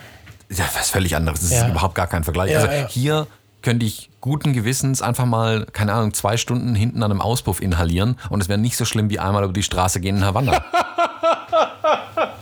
Also das war, das äh, muss ich wirklich sagen, das hat dann auch meinen mein Eindruck von Havanna ein bisschen getrübt, weil das, das nervt einen dann schon irgendwann. Ja. Dieser Gestank ist schon anstrengend irgendwie. Ja, krass. Und der Schmutz auch so, ja. Ja, dann sind wir irgendwie in unsere Unterkunft gekommen. Ähm, die Ines hat uns da empfangen. Die spricht kein Wort Englisch. Wir sprachen kein Wort Spanisch. Das war dann direkt mal spannend und interessant. Haben uns da mit Händen und Füßen und einem Sprachführer irgendwie verständigt. Okay. Aber da muss man sagen, da kommen dann, da zeigen die Kubaner sich dann von ihrer besten Seite. Die erklären dir das mit einer Eselsgeduld, mit Händen und Füßen. Okay. Und wenn sie dir am Ende noch Bilder malen müssten. Ja, geil. Okay. Einfach überhaupt kein Ding für die. Da, da sind die super, super gastfreundlich. Und äh, was heißt gastfreundlich? Die sind, glaube untereinander auch super nett zueinander, aber ähm, ja, die ist super liebenswert, was sie da alles dann gemacht hat. Dann hat sie, Wie, wie war das denn aufgebaut? Also kommt äh, du kennst die Ines, ich kenne die nicht. Also hast du bei ihr zu Hause geklingelt und dann war das ein Zimmerchen bei ihr zu Hause oder war das ein Nee, nee, eigener die- Raum? das, oder wie war das? das erste war ein Apartment, ein komplettes, Mit eigenem Zugang und so, nicht bei ihr. mit eigenem Zugang, Okay. alles genau. Das war irgendwo, das war ein gutes Stück außerhalb des Stadtzentrums von ähm, Havanna in Vedado. Mhm. Das dürften so ah, sechs, sieben Kilometer, ja, sechs Kilometer bestimmt ins Stadtzentrum rein sein. Okay. ähm, zu Fuß. Okay. Und ja, war ein komplettes Apartment, so richtig schöner Kolonialstil. Fünf Meter hohe Decken, glaube ich, also viereinhalb Meter auf jeden Fall. Ähm, also der Deutsche hätte da schon längst eine zweite Decke eingezogen und noch eine Wohnung draus gemacht. Nee, Ähm, noch nicht drüber nachgedacht, wie geil das wäre, so eine hohe. Ja, okay, erzähl weiter. Ja, also ich würde es auch so lassen, die hohen Decken. Ja, toll. ähm, also wunder, wunderschön hergerichtetes Apartment auch. Ähm, keine Fensterscheiben, was ich spannend fand. Die haben einfach nur so, ähm, sowieso Jalousien quasi an den meisten. Manchmal gibt es eine Fensterscheibe, meistens sind es nur so Jalousien, die man dann zuzieht. Ach, geil. Ähm, brauchen die auch nicht wirklich, also wozu auch? Ähm, alle lüften auch den ganzen Tag, weil sonst geht man auch ein in diesen Wohnungen, glaube ich, im Sommer vor allem. Wir hatten jetzt, das Maximale waren so bei uns zwischen 28 und mal, wenn es schlimm war, 30 Grad Ja. tagsüber. Nachts, das, ich glaube, das Niedrigste waren mal 19 Grad und dann sind aber schon alle Kubaner in Winterjacken rumgelaufen. ähm, also braucht man da auch nicht. Die, das Apartment war super schön hergerichtet, kleine Küche drin, ähm, Schlafzimmer, Dusche, die allerdings auch nur kalt konnte, weil der, der, ähm, äh, der, der, wie heißt's? Kubaner. Zum Wasser warm machen. Was? Ja. Zum Wasser, Bo Boiler? Der Boiler, genau. Ach so, Zum ja, Wasser ja. warm machen hat nicht so wirklich funktioniert. Zudem war das mit dem Kaltwasser auch ein leichtes Unterfangen irgendwie. Also da, die, die lassen praktisch die, das Wasser von den, also von den Stadtwerken in Anführungszeichen zu sich reinfließen, sammeln das auf den Dächern, falls mal kein Wasser mehr gibt und lassen es vom Dach dann wieder, also aus der Zisternen oben, wieder reinfließen. Da muss man halt an irgendwelchen Ventilen drehen, ob man jetzt neues Wasser, altes Wasser will, dann darf man das aber auf gar keinen Fall vergessen zuzudrehen, weil sonst hat sie mir dann auf Spanisch erklärt, dass beim Nachbarn äh, das Ding explodiert, wenn wir das nicht zudrehen. Große geistige Notiz, immer diesen Hahn zudrehen. ähm, was sich dann aber negativ auf den Wasserdruck ausgewirkt hat, und das kam halt echt nur plätscherlesweise irgendwie aus, diesem, aus dieser Dusche raus. Also war spannend, war interessant zu sehen, mit wie vielen Problemen die dann doch tatsächlich kämpfen. Also in so einem richtig schön eingerichteten Apartment sieht man dann doch, woran es denen alles mangelt. Ja, okay. Also ähm, keine Ahnung, die Küche war eine Katastrophe zum Beispiel. Das ist Katastrophe, der, der Herd war älter als ich vermutlich. Ähm, ein Gasherd, wo auch nichts mehr so wirklich funktioniert hat. Dann stand dann noch so ein Sandwich-Toaster drin, der das eine Kabel dreimal auseinander und nur zusammengebaut war mit einem anderen Stecker dann am Ende, der immer aus der Wand gefallen ist. Also es war schon ein bisschen chaotisch, aber super liebenswert alles. Also ich, ich habe mich da mega wohl gefühlt in dem Ding. Wie lange wart ihr da? Wir waren fünf Nächte in Havanna und da muss ich sagen, da hätte es die Hälfte getan. Okay. Ähm, Havanna hat mich ein bisschen enttäuscht, wenn ich ehrlich bin. Da hatte ich vielleicht aber auch viel, viel zu hohe Erwartungen einfach an Havanna. Havanna ist unglaublich zerfallen. Also da gibt es so viele Häuser, die völlig, völlig kaputt sind. Das tut einem wirklich im Herzen weh, weil die ja eigentlich so schön sind. Ähm, wo aber einfach strukturell, die haben halt nicht das Baumaterial, die ganzen Sachen zu richten, denke ich ganz einfach. Hatten. ne, das kommt jetzt langsam. Hatten. Hatten. Wusstest du, dass, dass, ähm, dass äh, 90 Prozent der Filme, die wir kennen aus Havanna, gar nicht nach Havanna gedreht sind, sondern in Santo, Santo Domingo? Das Kann ich mir sehr gut war mir vorstellen. gar nicht Also wir klar. waren- das, äh, Hm, ja. Wir waren später noch in äh, Cienfuego und da sieht es so aus wie in den Prospekten für Havanna. ja. ja, genau. Also das ist, gibt's irgendwie ist Havanna wirklich, also Havanna, Havanna leidet halt natürlich auch darunter, dass es einfach eine Großstadt ist und leidet unter all diesen Großstadtproblemen, also überall halt Müll, Verkehr und hast du nicht gesehen. Ähm, und ich fand es nicht wirklich schön. Also das, es gibt dieses touristische Zentrum von Havanna, da ist dann halt, da stehen diese ganzen hochpolierten alten Schlitten und die Hotels und da ist dann auch so eine Einkaufsmeile, wo es dann einen Laden gibt, äh, wo, keine Ahnung, wo auch teure Uhren, Kugelschreiber und Kameras verkauft werden für die asiatischen Touristen, die das ja gerne im Urlaub einkaufen. Ähm, aber das ist alles irgendwie fake und auch nicht das richtige Havanna. Wir sind aber hm, am Tag so bestimmt zwischen 15 und 20 Kilometern gelaufen äh, in Havanna. Ähm, Havanna wirklich Länge mal Breite mal Höhe zu Fuß erkundet irgendwie. Was super, super spannend war. Da haben wir ganz, ganz viele gesehen und auch ganz viele ähm, ja, mit den Einheimischen einfach Kontakt gehabt. Was super spannend war. Aber das hat man nach zwei Tagen auch durch. Also wenn man es nicht auf diesen touristischen Teil steht, hat man auch den anderen Teil nach zwei Tagen durch. Also das hätten wir kürzer machen können. Das weiß Okay. ich jetzt im Nachhinein. Ja. Ja, der und der touristische Teil ist, naja, touristisch halt. Also es ist so ein bisschen fake halt alles irgendwie. Also ein bisschen phony das Ganze. Das ist dann halt so ein bisschen, man kriegt halt irgendwie ständig Touren angeboten und hier und hast du nicht gesehen und da Zigarren und so. Und das war mir irgendwie alles zu viel auch. ja. Und da waren wir eigentlich auch ganz froh, wo es dann weiterging. Wir haben dann auf eigene Faust irgendeinen so einen Bus gebucht, ähm, was auch schon ein ganz schönes Unterfangen war. Ich glaube, um einen Bus zu buchen, waren wir auch 10 Kilometer wieder äh, zu Bus Fuß zum unterwegs. Mitfahren, also zum. Genau, einfach zum Einsteigen, mitfahren in die nächste, äh, an die nächste Location. Das war das, wo du so einen Hotspot gefunden hast und geschrieben hast, dass ihr schon seit zwei Stunden darauf wartet, dass der Laden aufmacht, um das Busticket zu kaufen, oder? Ja, das, das, war ein, das war eins später dann noch, aber Ach ja, so, so okay. ungefähr Ja, war es. okay, Also, wir sind von der, da gibt es so eine Kubanakan heißen die, die machen so, die organisieren diese Touristenbusse und den ganzen Krempel. Da sind wir hingelaufen. Die hatte so völlig gar keine Lust, irgendwie irgendwas zu machen. Meinte, wir sollen morgen wiederkommen oder in irgendeinem anderen Hotel buchen. Was? Dann sind wir, ja, ja. Oh Gott. Ähm, ja, die Begründung war aber auch gut. Wir das war zwei Tage vor der geplanten Busreise. Mhm. Ähm, meinte sie, wir können heute keinen Bus buchen. Wie, wie wir uns das vorstellen würden, zwei Tage vorher einen Bus zu buchen. Das kann ja kein Mensch planen, was in zwei Tagen ist. Der Bus könnte ja kaputt sein oder der Fahrer krank. Herrlich, ja. Da habe ich dann schon lachen müssen und klar, ich weiß es, wie das bei denen ist. Bei denen ist es halt so. Dann ist der Bus kaputt, dann ist der kaputt. Bei uns kommt dann halt, keine Ahnung, 20 Minuten später der nächste Bus. Bei denen ist der halt kaputt. Ja. Punkt. Ja, ja. Ähm, da sind wir am nächsten Tag in ein anderes Hotel gegangen. Die war wieder super freundlich, hat uns das dann erklärt, wer wie wo war's. Ähm, dann sind wir am nächsten Tag von einem, wieder einem anderen Hotel, also man ist viel unterwegs in Havanna oder in Kuba generell, äh, von einem anderen Hotel dann losgefahren mit einer guten Stunde Verspätung. Was aber hauptsächlich darin begründet war, dass an dem Sonntag bei unserer Weiterreise war der Havanna-Marathon. Das wussten wir gar nicht. Äh, ganz zufällig äh, haben wir unseren Urlaub genau da reingelegt. Ähm, wir haben auch ein Pärchen aus ähm, Wien kennengelernt, äh, die an dem Marathon mitgelaufen sind. Ähm, was ich echt spektakulär fand. Und die meinten auch, also die Hitze und so weiter, das wird vermutlich der längste Marathon, den sie je gelaufen sind. Ähm, fand ich spannend, also Ja, ja. beeindruckend. ja, ja. Ähm, ja, dann ging es von aus Havanna raus nach äh, Vignale. Das ist das Vignale-Tal. Das ist so, ich glaube, davon gibt es auch ganz, ganz viele Bilder. Also ich hatte auch, wo ich dann die äh, im Reiseführer und dann vor Ort die, die Berge und so gesehen habe, war mir sofort klar, das kenne ich, das kenne ich aus irgendeinen Prospekten. Also das ist auch typisch Kuba, sage ich mal. Ähm, das ist nicht unbedingt das Haupttabakanbaugebiet, aber gibt es da auch. Und das war ein ganz kleines Dörfchen. Also, keine Ahnung, da gibt es zwar 300 Fremdenzimmer, die man mieten kann in diesem Dörfchen. Ähm, ich glaube aber, dass es nicht mehr so viele Einwohner gibt. Und ich glaube, zu jedem Zeitpunkt, und wir waren ja wirklich in der Nebensaison noch, ich glaube, zu jedem Zeitpunkt sind da mehr Touristen wie Einheimische. Okay. Das war aber überhaupt nicht schlimm, weil es halt trotzdem immer noch super klein ist und weitläufig auch irgendwie. Ja. Also, das kam mir überhaupt nicht überlaufen vor. War unglaublich schön und das exakte Gegenteil von Havanna. Und da kam ich dann auch so wirklich in diese, sag mal, kubanische Mentalität dann endgültig rein. Also warten, super, ähm, einfach rumlaufen, nichts tun, völlig entspannt sein. Äh, auch die Ruhe, dann war auch die Luft unglaublich gut im Vergleich zu Havanna. Da war dann richtig schön Urlaub, dann auch Entspannung mal angesagt. Okay, cool.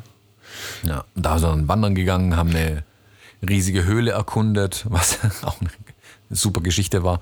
Ähm, man erwartet ja, also wenn man, das ist irgendwie die größte oder zweitgrößte Höhle Mittelamerikas.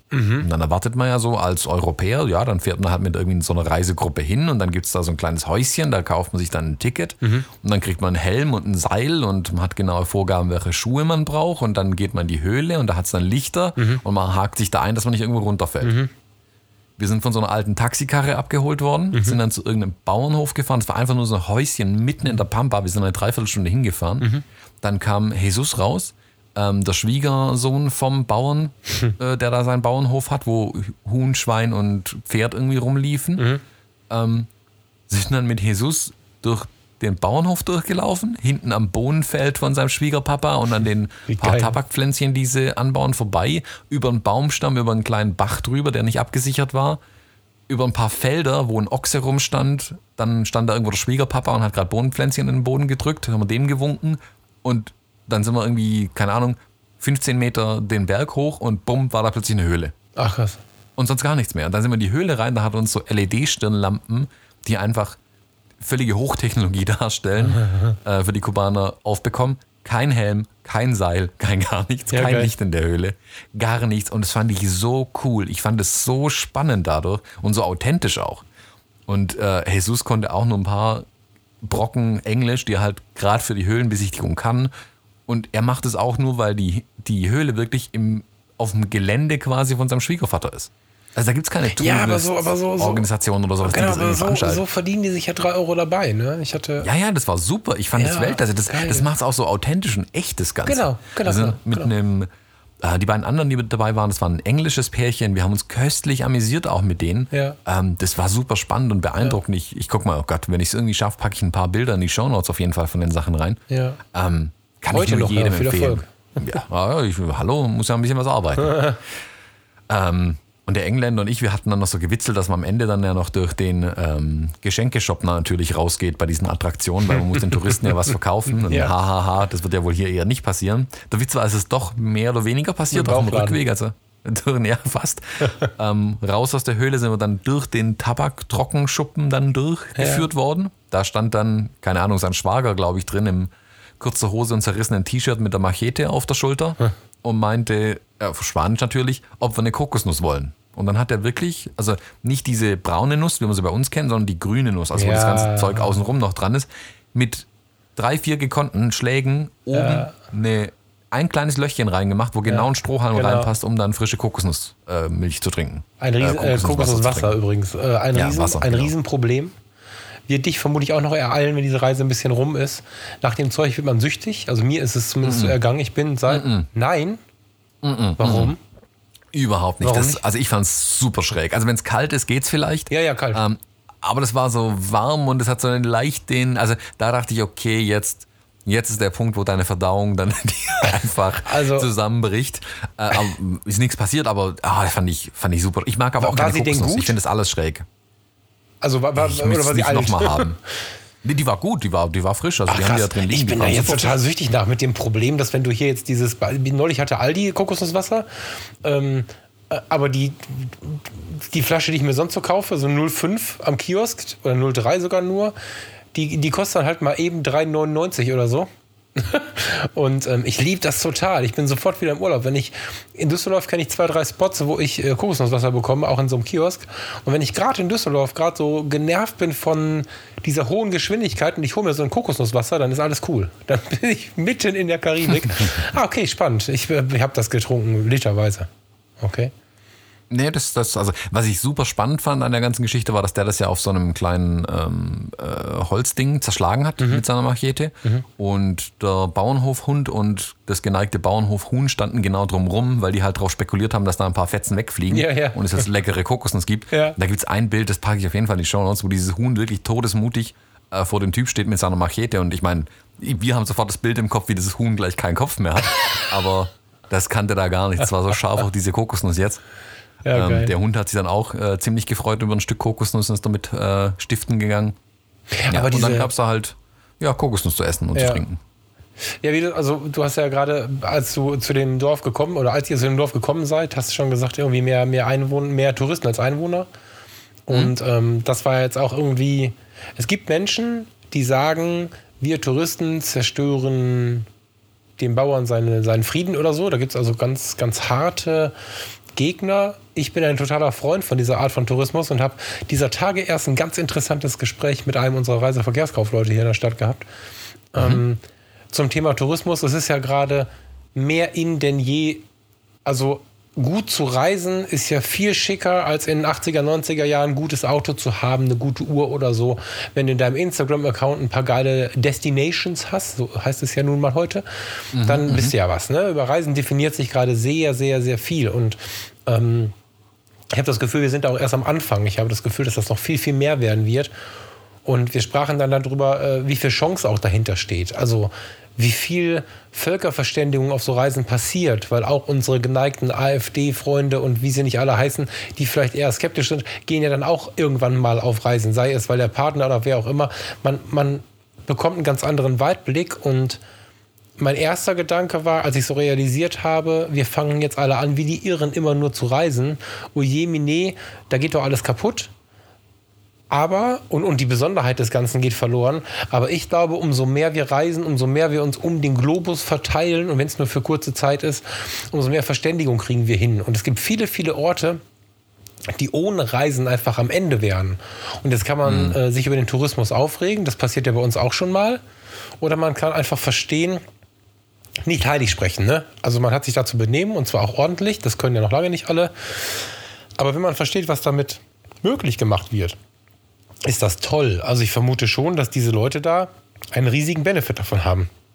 Ja, man merkt es ganz klar an diesen Casa Particulare, die diese Fremdenzimmer vermieten. Auch, ja, genau. Ja. welch, wie viel Geld da in die Kassen gespült wird. Und zwar im guten Sinne meine ich das. Also Mhm. Ja, die ja. Unterkunft, die wir dann in Vignale zum Beispiel hatten, ähm, Johann und Jarelis hießen die beiden, ähm, die haben ihre, die haben sicherlich mal angefangen, also die kommen beide aus der Tourismus-Ecke, die können beide äh, Englisch Mhm. und die haben anfangs ihr eigenes Hinterzimmer vermietet. Dann Mhm. haben sie hinten nochmal in ihrem Garten nochmal ein kleines Häuschen gebaut, das sie vermietet haben. Dann haben sie nochmal angebaut und nochmal angebaut und nochmal angebaut Mhm. und haben da jetzt wie eine Art Mikro-Hotelanlage eigentlich gebaut. Da gibt es, die vermieten jetzt fünf Zimmer neben ihrem eigenen Haus. Also das, da wohnen sie drin jetzt wieder. Und hinten haben sie quasi fünf kleine Räumchen, Zimmerchen, Häuschen gebaut. Haben dann noch ein kleines Restaurant gebaut, haben dann eine Bar hingebaut. Eher sag mal, buxiert quasi Leute auch da durch, also schleust sie da durch, die auch dort die Touren buchen. Da kommt dann immer abends, also da haben wir auch diese Höhentour gebucht, kommt einer vorbei, der dann diese Touren quasi verkauft. Äh, Oder halt, dich, also was heißt verkauft? Er bietet sie an und zwar überhaupt nicht aufdringlich. Er kommt einfach vorbei, guckt, sind Leute an der Bar, ja, super, hier, das und das. Da liegen dann auch ein paar Flyer aus, irgendwie, Flyer, ein ausgedruckter Zettel halt, Ja. ähm, aus, wo diese Touren angeboten werden. Und man merkt schon, dass da Geld hängen bleibt. Und das investieren die ja auch gegenseitig ineinander wieder. Also das Haus musste jemand bauen. Allein, die hatten einen Barmann angestellt, die hatten einen Koch angestellt, da sind zwei Leute rumgelaufen, die den riesigen Garten gepflegt haben. Dann habe ich noch mindestens zwei Zimmermädchen gesehen. Und wir reden hier von fünf Zimmern, die die vermieten. Ja, ja, genau. Also das müsste bei uns einer machen. Ja, alles. alles, ja, genau. Ich Barmann zur alles. Küche, das Zimmermädchen, alles. Ja. Also alles seinen Job. Und es Ja. war einfach, also ich, ich fand es auch schön, dass da, also da sehe ich dann meine Euros, die ich verdient habe, sehe ich zumindest dann an Menschen gehen, wo ich mir denke, cool, wenn ihr das Geld hier verdient, hier nochmal extra Trinkgeld, weil das finde ich Genau. dann schön, wenn das Genau, darauf genau. ankommt. Also Genau. ich finde es super und ich finde es eine Riesengelegenheit, dann auch die Leute kennenzulernen auch. Und Ja. wie gesagt, deshalb mag ich ja diesen, diesen Urlaub abseits ein bisschen vom Tourismus oder von den äh, komplett ausgetretenen Pfaden auch zu wandeln. So ein Ja. bisschen auch selbst die Dinge zu organisieren, weil dann kommt man auch erst in solche Situationen. Ja, aber auch auf denen. Ne? Ich muss da immer wieder eine Lanze brechen, weil ich ja immer dafür bin, alle Bereiche, wie soll ich das sagen? Ähm, ich bin gegen so Grenzen und gegen solche Bewertungen irgendwie. Und ich äh, weiß, dass der Individualterrorist, Terrorist hätte ich fast gesagt, Tourist, Individualterrorist. dass der Individualtourist gerne immer flucht gegen, gegen Massenware. Ähm, ich finde das äh, nicht gerechtfertigt, weil ich glaube, dass ähm, für jedes Lebensmodell die richtige Reiseform äh, in der richtigen Zeit vorhanden ist und auch die Masse, es ist ja nicht so, dass da jetzt keiner arbeitet. Und ähm, selbst wenn du einfach nur bei Neckermann eine komplett Pauschalreise buchst oder mit dem Schiff unterwegs bist oder so, trotzdem kommen da ja die Reiseführer, die dich durch die Gegend schaukeln. Und wenn du ein bisschen mehr Geld in die Hand nimmst, ist es ja auch so, dass du aus diesen Massetourismus, Hotels, Schiffen, was auch immer, mit kleinen Gruppen losziehst. Und dann triffst du auch wieder Juan und, und, und äh, Elisabeth, die dann ein bisschen ihr Leben erzählen und dass sie dir jetzt Johann und Jareles, aber ja. whatever. Ich kenne die jetzt nicht, aber so, äh, aber weißt du, so und ähm, ich finde ja immer, dass wir da so ein bisschen vorsichtig sein müssen in dieser Bewertung, weil selbst der Massentourismus ist ja was, ähm, was den Leuten ja genauso auch Arbeit bringt. Ich will den, wie gesagt, nicht heilig sprechen und es gibt da vieles, was verändert gehört, wie ich finde. Aber wenn ich in so einen Bus eingestiegen bin, so ein, so ein Toyota, wie heißt der? Da gibt es einen Namen für Tourism irgendwas. Äh, da sind irgendwie zehn Plätze hinten und vorne zwei und dann eiern wir da los. Und dann ist da ein Fremdenführer für uns zehn Männchen und zeigt uns dann da irgendwie irgendwas. Das sind ja auch Privatpersonen, die sind entweder irgendwo angestellt oder teilweise sind sie halt so freie Mitarbeiter, die dann einfach die Kohle vom Tag kriegen oder so. Ähm, das ist ja nichts anderes. Die, die Kohle, weißt du, also du gibst die Kohle ja nicht dem Staat, wo du befürchten musst, dass die im, im kommunistischen Grundsystem, welches ja nun dann jetzt so in der Form, wie wir es kannten, nicht mehr existiert, aber wenn es, wenn es existent wäre, dann ist das ja tatsächlich eine begründete Sorge, dass die das Geld nicht kriegen. Aber es geht ja an die Menschen. Wenn, wenn, Ja, also da hat sich schon auch in Kuba gibt es da auch Unterschiede. Also es gibt, man liest auch in den Reiseführern, wird viel darauf eingegangen, okay. Dass man schon unterscheiden muss, zum Beispiel bei den Restaurants. Es gibt die staatlichen Restaurants und es gibt die privat geführten Die gibt's Restaurants. noch. Ich dachte, das wäre vorbei. Ja. Nee, nee, nee, die gibt's noch, also diese privat geführten Restaurants gibt's noch nicht so lange. Ah, spannend. Aber klar, es, gibt, es gab schon immer so eine Imbissbude irgendwie an der Straße, Mhm. wo dann halt der, der Kubaner hingeht und sein Sandwich kauft. Aber ein wirkliches Restaurant, das darf man auch erst in einigen Jahren eigentlich wirklich führen. Ah, interessant. Und okay. ähm, der Reiseführer sagt auch ganz klar, also es gibt diese staatlichen Restaurants, aber ganz ehrlich, muss man nicht hingehen. Ist, das ist für diesen Supermassentourismus irgendwie Mhm. okay, da gibt's aber minderwertiges Essen zu hohen Preisen. Okay. Ähm, qualitativ auch, also einfach nix. Und diese privaten Restaurants, Paladares, ähm, da gibt es wirklich sehr gutes Essen, viel, viel bemühteres Personal ähm, und ein echteres Erlebnis. Und es fließt natürlich auch in die Privatkassen. Also das ist dann auch nochmal sicherlich für den einen oder anderen Grund zu sagen, okay, ich gehe lieber dahin. Und wir haben eigentlich ganz bewusst, äh, äh, am ersten Abend waren wir in so einem Staatsrestaurant gelandet in Havanna. Das war auch echt schlecht. Ähm, und ab da sind wir eigentlich nur noch in diesen Paladares gewesen. Und es war wunderbar, also hervorragendes Essen. Also, wobei, gut, für kubanische Verhältnisse hervorragendes Essen. Also Kuba ist kein äh, Urlaubsland, wenn jemand eine kulinarische Reise unbedingt machen will. Da merkt man auch da, äh, der Kommunismus hinterlässt Spuren, die haben halt nichts. Also da gibt es auch nicht viel Abwechslung.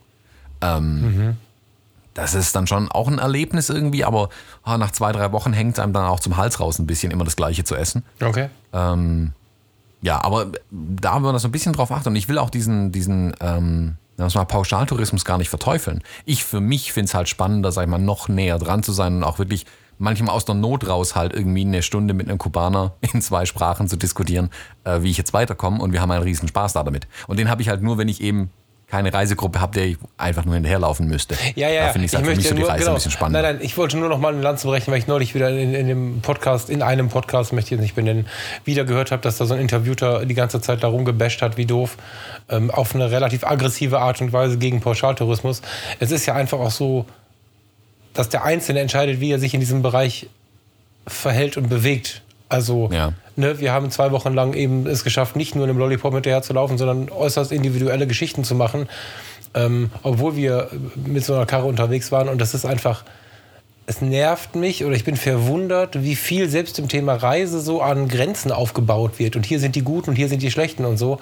Ähm, da, und das passiert auf dem Schiff äh, witzigerweise nicht. Und ich habe es auch in einem fetten Hotel noch nie gehört, dass jemand gelästert hat über die, die mit dem Rucksack rumlaufen. Das ist so eine einseitige Sache, die ich nicht verstehe. Ne? Die, äh, in einem teuren Hotel sitzt du mit einem teuren Wein und äh, unterhältst dich mit Leuten, die ein teures oder die ein volles Portemonnaie haben darüber, wie sehr sie Leute bewundern, die es schaffen, mit dem Rucksack durch die Gegend zu ziehen. Also voller Bewunderung. Auf dem Schiff das Gleiche. Keine anderen Worte habe ich gehört. Aber du selber wirst von eben diesen Gruppen verteufelt. Das ist so eine einseitige Geschichte. Vielleicht äh, bin ich deswegen auch einer, der jetzt immer und immer wieder, und ich glaube inzwischen auch schon ein bisschen zu viel, was hier im Podcast angeht, aber ich muss da immer wieder reingrätschen, weil ich auch so eine Einseitigkeit dabei entdecke. Das finde ich nicht so gerecht. Äh, Im Prinzip kommt es auf den Einzelnen an. So. Ja, ich glaube, es gibt schon ganz, ganz viele, nennen wir sie mal selbstgerechte äh, Backpacker, die dann diesen Pauschaltourismus verteufeln. Ich bin ganz ehrlich, jedem das seine. Jeder so, wie er Spaß hat. Also man kann sich ja auch durchaus mal erstmal mit so Pauschaltourismus mal die Füße nass machen und dann mal reinschnuppern Man kann, in die genau, man kann ja Länder alles, und dann also man kann ja springen. Genau, dann ja. kommt. Ja. also wir waren ja am Ende auch, es waren ja auch gleichzeitig unsere Flitterwochen. Und wir haben am Ende dann noch ähm, vier Nächte, nee, ja doch, glaube vier Nächte in Varadero. Das ist diese Halbinsel, Mhm. diese Landzunge, die im Norden äh, rausgeht, wo diese wunderschönen türkisfarbenen, äh, das türkisfarbene Meer und die weißen Sandstrände sind, Mhm. ähm, gebucht. Und da sind wir dann ja in eine ganz andere Welt reingekommen. Wir waren davor, da waren wir dann ja, zweieinhalb Wochen mit dem Rucksack unterwegs und sind dann da angekommen und haben uns dann halt an der ähm, Poolbar, wo man dann seine Mojitos schlürft, äh, sind wir dann gesessen und haben uns dann mit diesen anderen, äh, ich sag mal, Pauschaltouristen unterhalten. Okay. Ähm, und ich fand es total spannend, also wie viele unterschiedliche Touristen wir da dann wiederum Ja, kennengelernt ja, ja, haben. ja, sehr. Wir haben ein Pärchen aus Kanada kennengelernt, ähm, äh, Dave und Cassie, falls Sie das jemals hören. Ähm, die, äh, die ja, Pärchen in unserem Alter, ich fand die super süß. Also Dave war zum ersten Mal im Ausland aus Kanada raus. Äh, Okay. Cassie war schon ein paar Mal in den USA, die haben noch nicht so viel gesehen. Ja. Ähm, und die haben dann diese Woche, ja, die haben, glaube acht Tage Kuba gebucht als ähm, verspätete Hochzeitsreise. War also Okay. ein Jahr nach ihrer Hochzeit. Okay. Und ich glaube, die kommen aus ganz guter, ganz gut situiert, haben beide einen Job. Die haben, also an Geld mangelt es denen nicht, sagen wir mal so. Der Dave kommt eher so ein bisschen aus äh, einfacheren Verhältnissen ursprünglich mal. Also äh, der hat sich da hochgearbeitet, sage ich mal, auf das Niveau, dass er sich jetzt sowas leisten kann. Ähm, und was ich bei denen total süß fand, die haben sich davor halt informiert über Kuba, was brauchen wir da für Impfungen? Und hast du nicht gesehen, was ist mit den Leuten, kann man das Leitungswasser trinken? Und und und, was man vor so einer Reise halt macht. Und haben auch ganz viel Angst bekommen, was ich ganz spannend fand. Ähm, haben dann aber zum Beispiel auch erfahren, hey, den Kubanern mangelt es an einfachsten Dingen, die wir für völlig selbstverständlich erachten. Das sind Sachen wie Kugelschreiber, das sind Sachen wie Kosmetikprodukte, Kinderspielsachen, ähm, was wir halt in unserem Luxuskonsum als völlig selbstverständlich erachten, fehlt denen. Und die haben dann knallhart einen kompletten Rucksack für 300 Dollar vollgepackt, nur mit solchen Sachen. Geil. Die sie Ja, dann an geil. die Zimmermädchen, an die Barleute, an die ganzen Hotelangestellten alle verschenkt haben. Das ist auch Also cool. das fand ich super, super süß von den beiden. Ja. Ich muss wirklich sagen, dass so, solche Menschen lerne ich echt gerne kennen. Ja. Ähm, total spannend. Auf der anderen Seite hatte die Cassie dann natürlich dann am ersten Tag direkt eine Lebensmittelvergiftung von irgendwas, lag dann die komplette Nacht äh, in ihrem Hotel, so den kompletten nächsten Tag.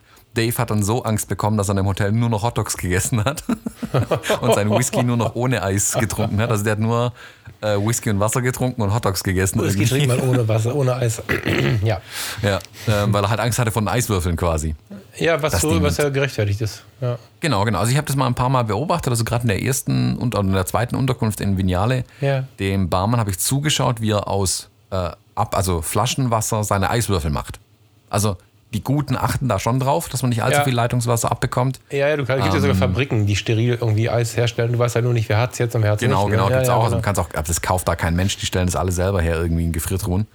Ähm, aber ja, da, also da wurde schon drauf geachtet. Und ich glaube auch das Hotel, also das Hotel war mega gut. Das war boah, eines der besten Hotels, in denen ich je war. Mhm. Das war so ein typisches Strand-All-Inclusive-Hotel, ganz klar, so mit Bändchen am Arm und so. Aber das wollten Mhm. Okay. wir dann ja auch so am Ende. Ja. Ähm, schöne Pools direkt am Strand. Also da packe ich auch noch zwei, drei Bilder davon rein. Da wird's einem, da bekommt man direkt Fernweh wieder. Ähm, super, super schön. Ähm, ja, war auch total spannend, da dann die andere Seite kennenzulernen. Also die waren alle zum Beispiel völlig entgeistert, als wir denen erzählt haben, ja, wir sind jetzt zweieinhalb Wochen hier irgendwie durch Kuba auf eigene Faust gereist. Da haben wir echt Geschichten erzählt, als hätten wir gerade keine Ahnung, was erlebt in der Wildnis. Ähm, was für uns relativ normal war. Aber wie gesagt, die fanden es alle spannend und fanden es auch cool und haben dann auch so ja, Tagesausflüge und so weiter gemacht.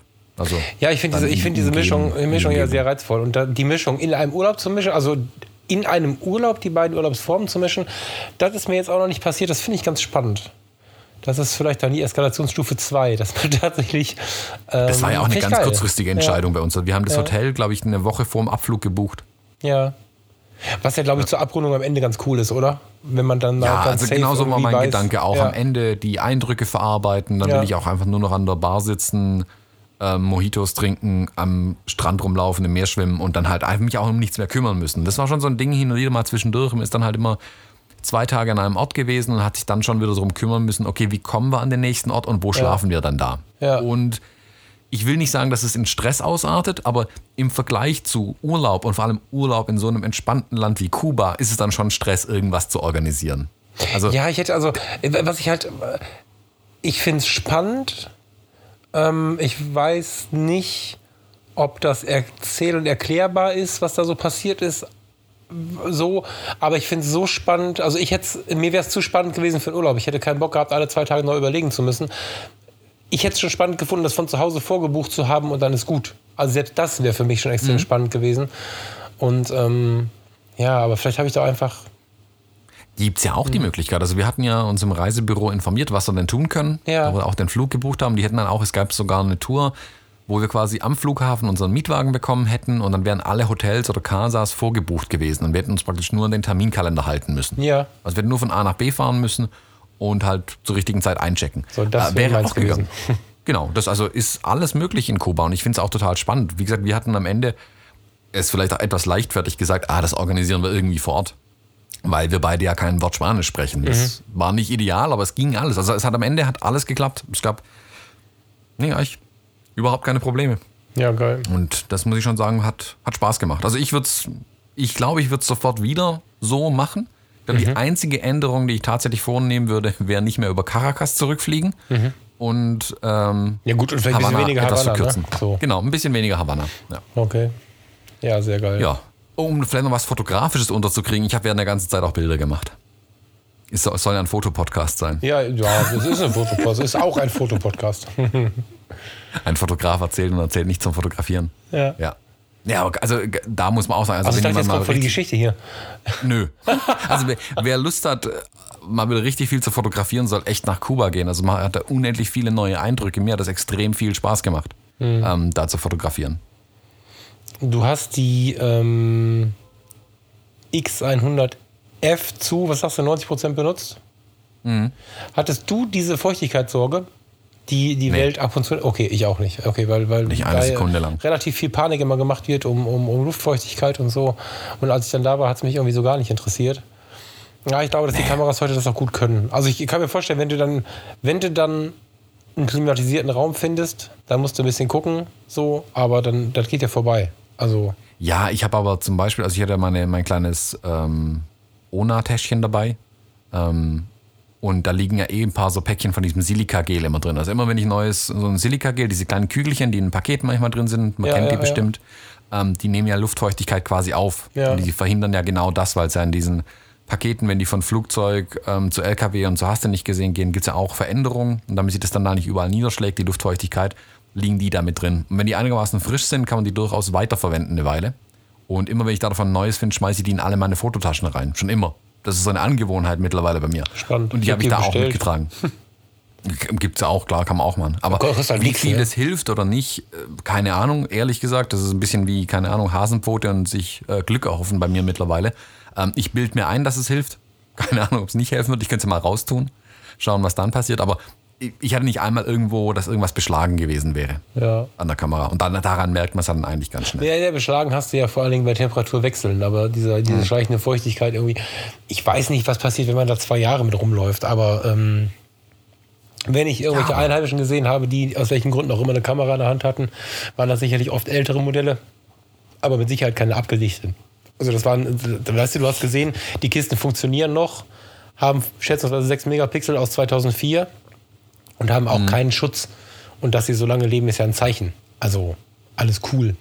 Gibt ja so diverse also- Panikgeschichten. Wie wisst mit so Diebstahlangst und so? Habt ihr da irgendwie äh, Genau, das wäre jetzt das nächste gewesen. Also da hatte ich noch weniger Sorge davor. Muss ich wirklich sagen. Ich vorher da, auch also, oder, oder erst als du da warst? Ja, ja, ich habe es so gelesen gehabt und ähm, hier Patrick Ludolf hat es ja auch schon berichtet, dass es ein super sicheres Land eigentlich ist. Ähm, ich meine, Südamerika hat bei mir jetzt schon so ein bisschen den Eindruck, also ich kenne mir wurde es von Südamerikanern wohlgemerkt erzählt, ähm, dass es halt da nicht so sicher ist.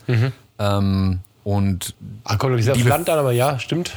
Ja klar, mein generell, ja, kommt immer aufs Land natürlich auch an, aber ähm, Brasilien oder so oder ähm, wie heißt das andere da hinten, da gibt's halt schon, das ist schon schlimm hier, also ähm, was da so zugeht, auch mit Touristen gerade. Ja, ähm, ja. Ich muss aber sagen, Kuba unglaublich sicher. Ganz ehrlich, wo ich kürzlich in Hamburg war, war mir nicht so sicher wie jetzt Ja, in. Havanna. Entschuldigung.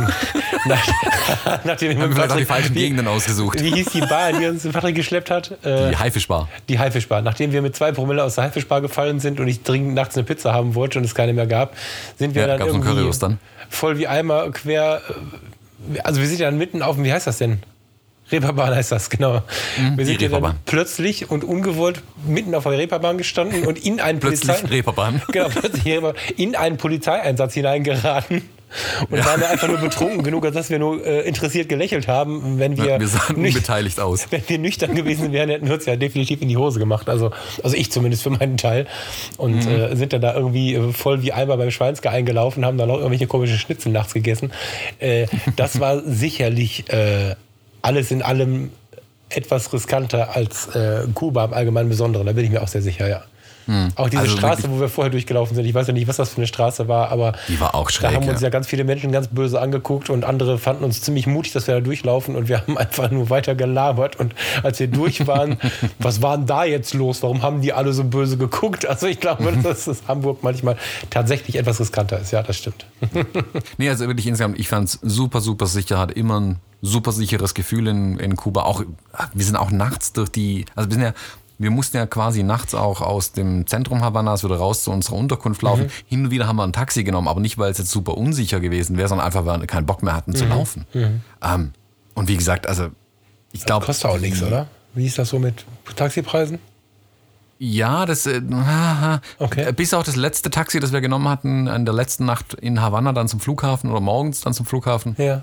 Waren das meistens so zwischen 15 und 25 äh, Cook Schrägstrich Euro. Ja. Ähm, super günstig eigentlich die ganze Zeit. Mal ein Zehner, also die, da Ah ja, schaltet auch 15, kein Mensch seinen das, ist jetzt nicht Taxameter an. das ist nicht super günstig, ne? Aber okay, ja, ja, okay. Ja, also vom Flughafen rein in die Stadt, das ist eine gute halbe Stunde, haben wir diese 25 Cook bezahlt, Okay. was dann 22 Euro sind. Also da kommt man in Deutschland im Leben nicht damit hin. Ja, das stimmt. Ja. Ähm, und auch da denke ich mir wieder, ja, mein Gott, also soll er es haben, ganz ehrlich. Ja. Nur der letzte Taxifahrer, der hat uns tatsächlich gerippt, der uns von, ähm, also wir sind in der Nacht vor dem Abflug wieder nach Havanna gefahren, Mhm. ähm, sind aber am Flughafen angekommen, mussten dann vom Flughafen zu unserer letzten Unterkunft, die war so, Ach, ihr seid von Havanna geflogen auch. ja, ja, klar, wir sind von Ach so. Varadero einen Tag früher zurück nach Havanna mit dem Bus wieder. Aber in Varadero ist doch der Flughafen. Nee, in Havanna. Also Varadero hat auch einen kleinen Flughafen, aber in Havanna Ah, ist der die große. Düsseldorfer fliegen immer Varadero. Deswegen bin ich jetzt davon ausgegangen, ich habe Hm. nichts nachgeguckt, dass das der einzige Flughafen wäre. Ich dachte, ah, okay, spannend. Nee, nee, die haben einige Flughäfen. Also Ah. internationale Flughäfen sind, glaube ich, vor allem Havanna und Varadero, zu uns, in unsere Richtung zumindest. Ähm, dann gibt es noch ein paar Inlandsflughäfen, aber Da kenne ich mich ja wieder perfekt aus. Okay, vergiss das. Ja. Ja, wir sind auf jeden Fall zum, in der letzten Nacht quasi oder am letzten Tag oder vorletzten Tag genau genommen nach Havanna gefahren, weil unser Flug ging morgens um halb zehn. Und da, von Varadero ist man zweieinhalb Stunden irgendwie nach Havanna unterwegs und das wäre halt nicht gegangen. Und deswegen sind wir die letzte Nacht haben wir in der Flughafennähe verbracht. Das war ein bisschen shady, das Viertel, wo wir da waren. Ähm, aber auch eine total nette Unterkunft wieder. Da haben wir den Besitzer auch gequatscht und abends hat uns seine Mutter noch ein paar Sandwiches gemacht und morgens dann extra noch einen Kaffee, damit wir auf jeden Fall einen Kaffee haben, bevor wir in den Flieger steigen. Die war zuckersüß irgendwie. Also es war echt so wie, keine Ahnung, wenn man, man kennt es, äh, wenn man als Kind irgendwo hinkommt und die Mama von deinen Freunden kümmert sich so lieb, lieb, Ja, ganz ja, ja, liebenswürdig um dich irgendwie. So das Gefühl entsteht da auch immer. Und die, das kommt auch wirklich aus tiefstem Herzen bei denen irgendwie, Ja. das Gefühl. Und wo wir abends vom Flughafen quasi an die Unterkunft gefahren sind, der Taxifahrer hatte absolut keine Ahnung, wo er hin musste, hat bestimmt zehnmal, also nicht übertrieben, zehnmal nach dem Weg fragen müssen unterwegs, um die Unterkunft zu finden. Und da haben wir dann am Ende, da hat uns der völlig gerippt und wir haben 40 Euro für das Taxi bezahlt. Was? Ähm, nur weil er keine Ahnung hatte, wo das Taxi hin musste. Da war es mir dann aber auch scheißegal. Ich wollte einfach nur ins Bett und meine Ruhe haben. Ja. Dann soll er halt die 40 Euro haben. Und am nächsten Morgen hat uns dann der, äh, der, der Vermieter der Casa dann für einen Zehner wieder zum Flughafen gefahren. Also so unterschiedlich können die Preise sein. Krass, okay. Ja. Das war das ein, also der Taxifahrer, das war wirklich das einzigste ähm, Negativerlebnis, sag ich mal. Ich finde ja nicht mal mehr schlimm, dass Ach so, er da sich nicht auskannte. Das ist ja, das kann man schon wieder abhaken als ist halt so oder Schicksal oder so. Was ich wirklich schlimm finde, ist, äh, dass er dann die dicke Kohle noch nimmt. Das ist äh, ja klar, also sich ja. auskennen wäre mir völlig egal gewesen, dann hätte ich Ja. ja noch Spaß dran gehabt. Ja, ja. Ähm, dann aber mir das Geld dafür abzunehmen, fand ich ja nicht ganz so cool. Ja, voll, voll dreist. Krass. Schade. Ja.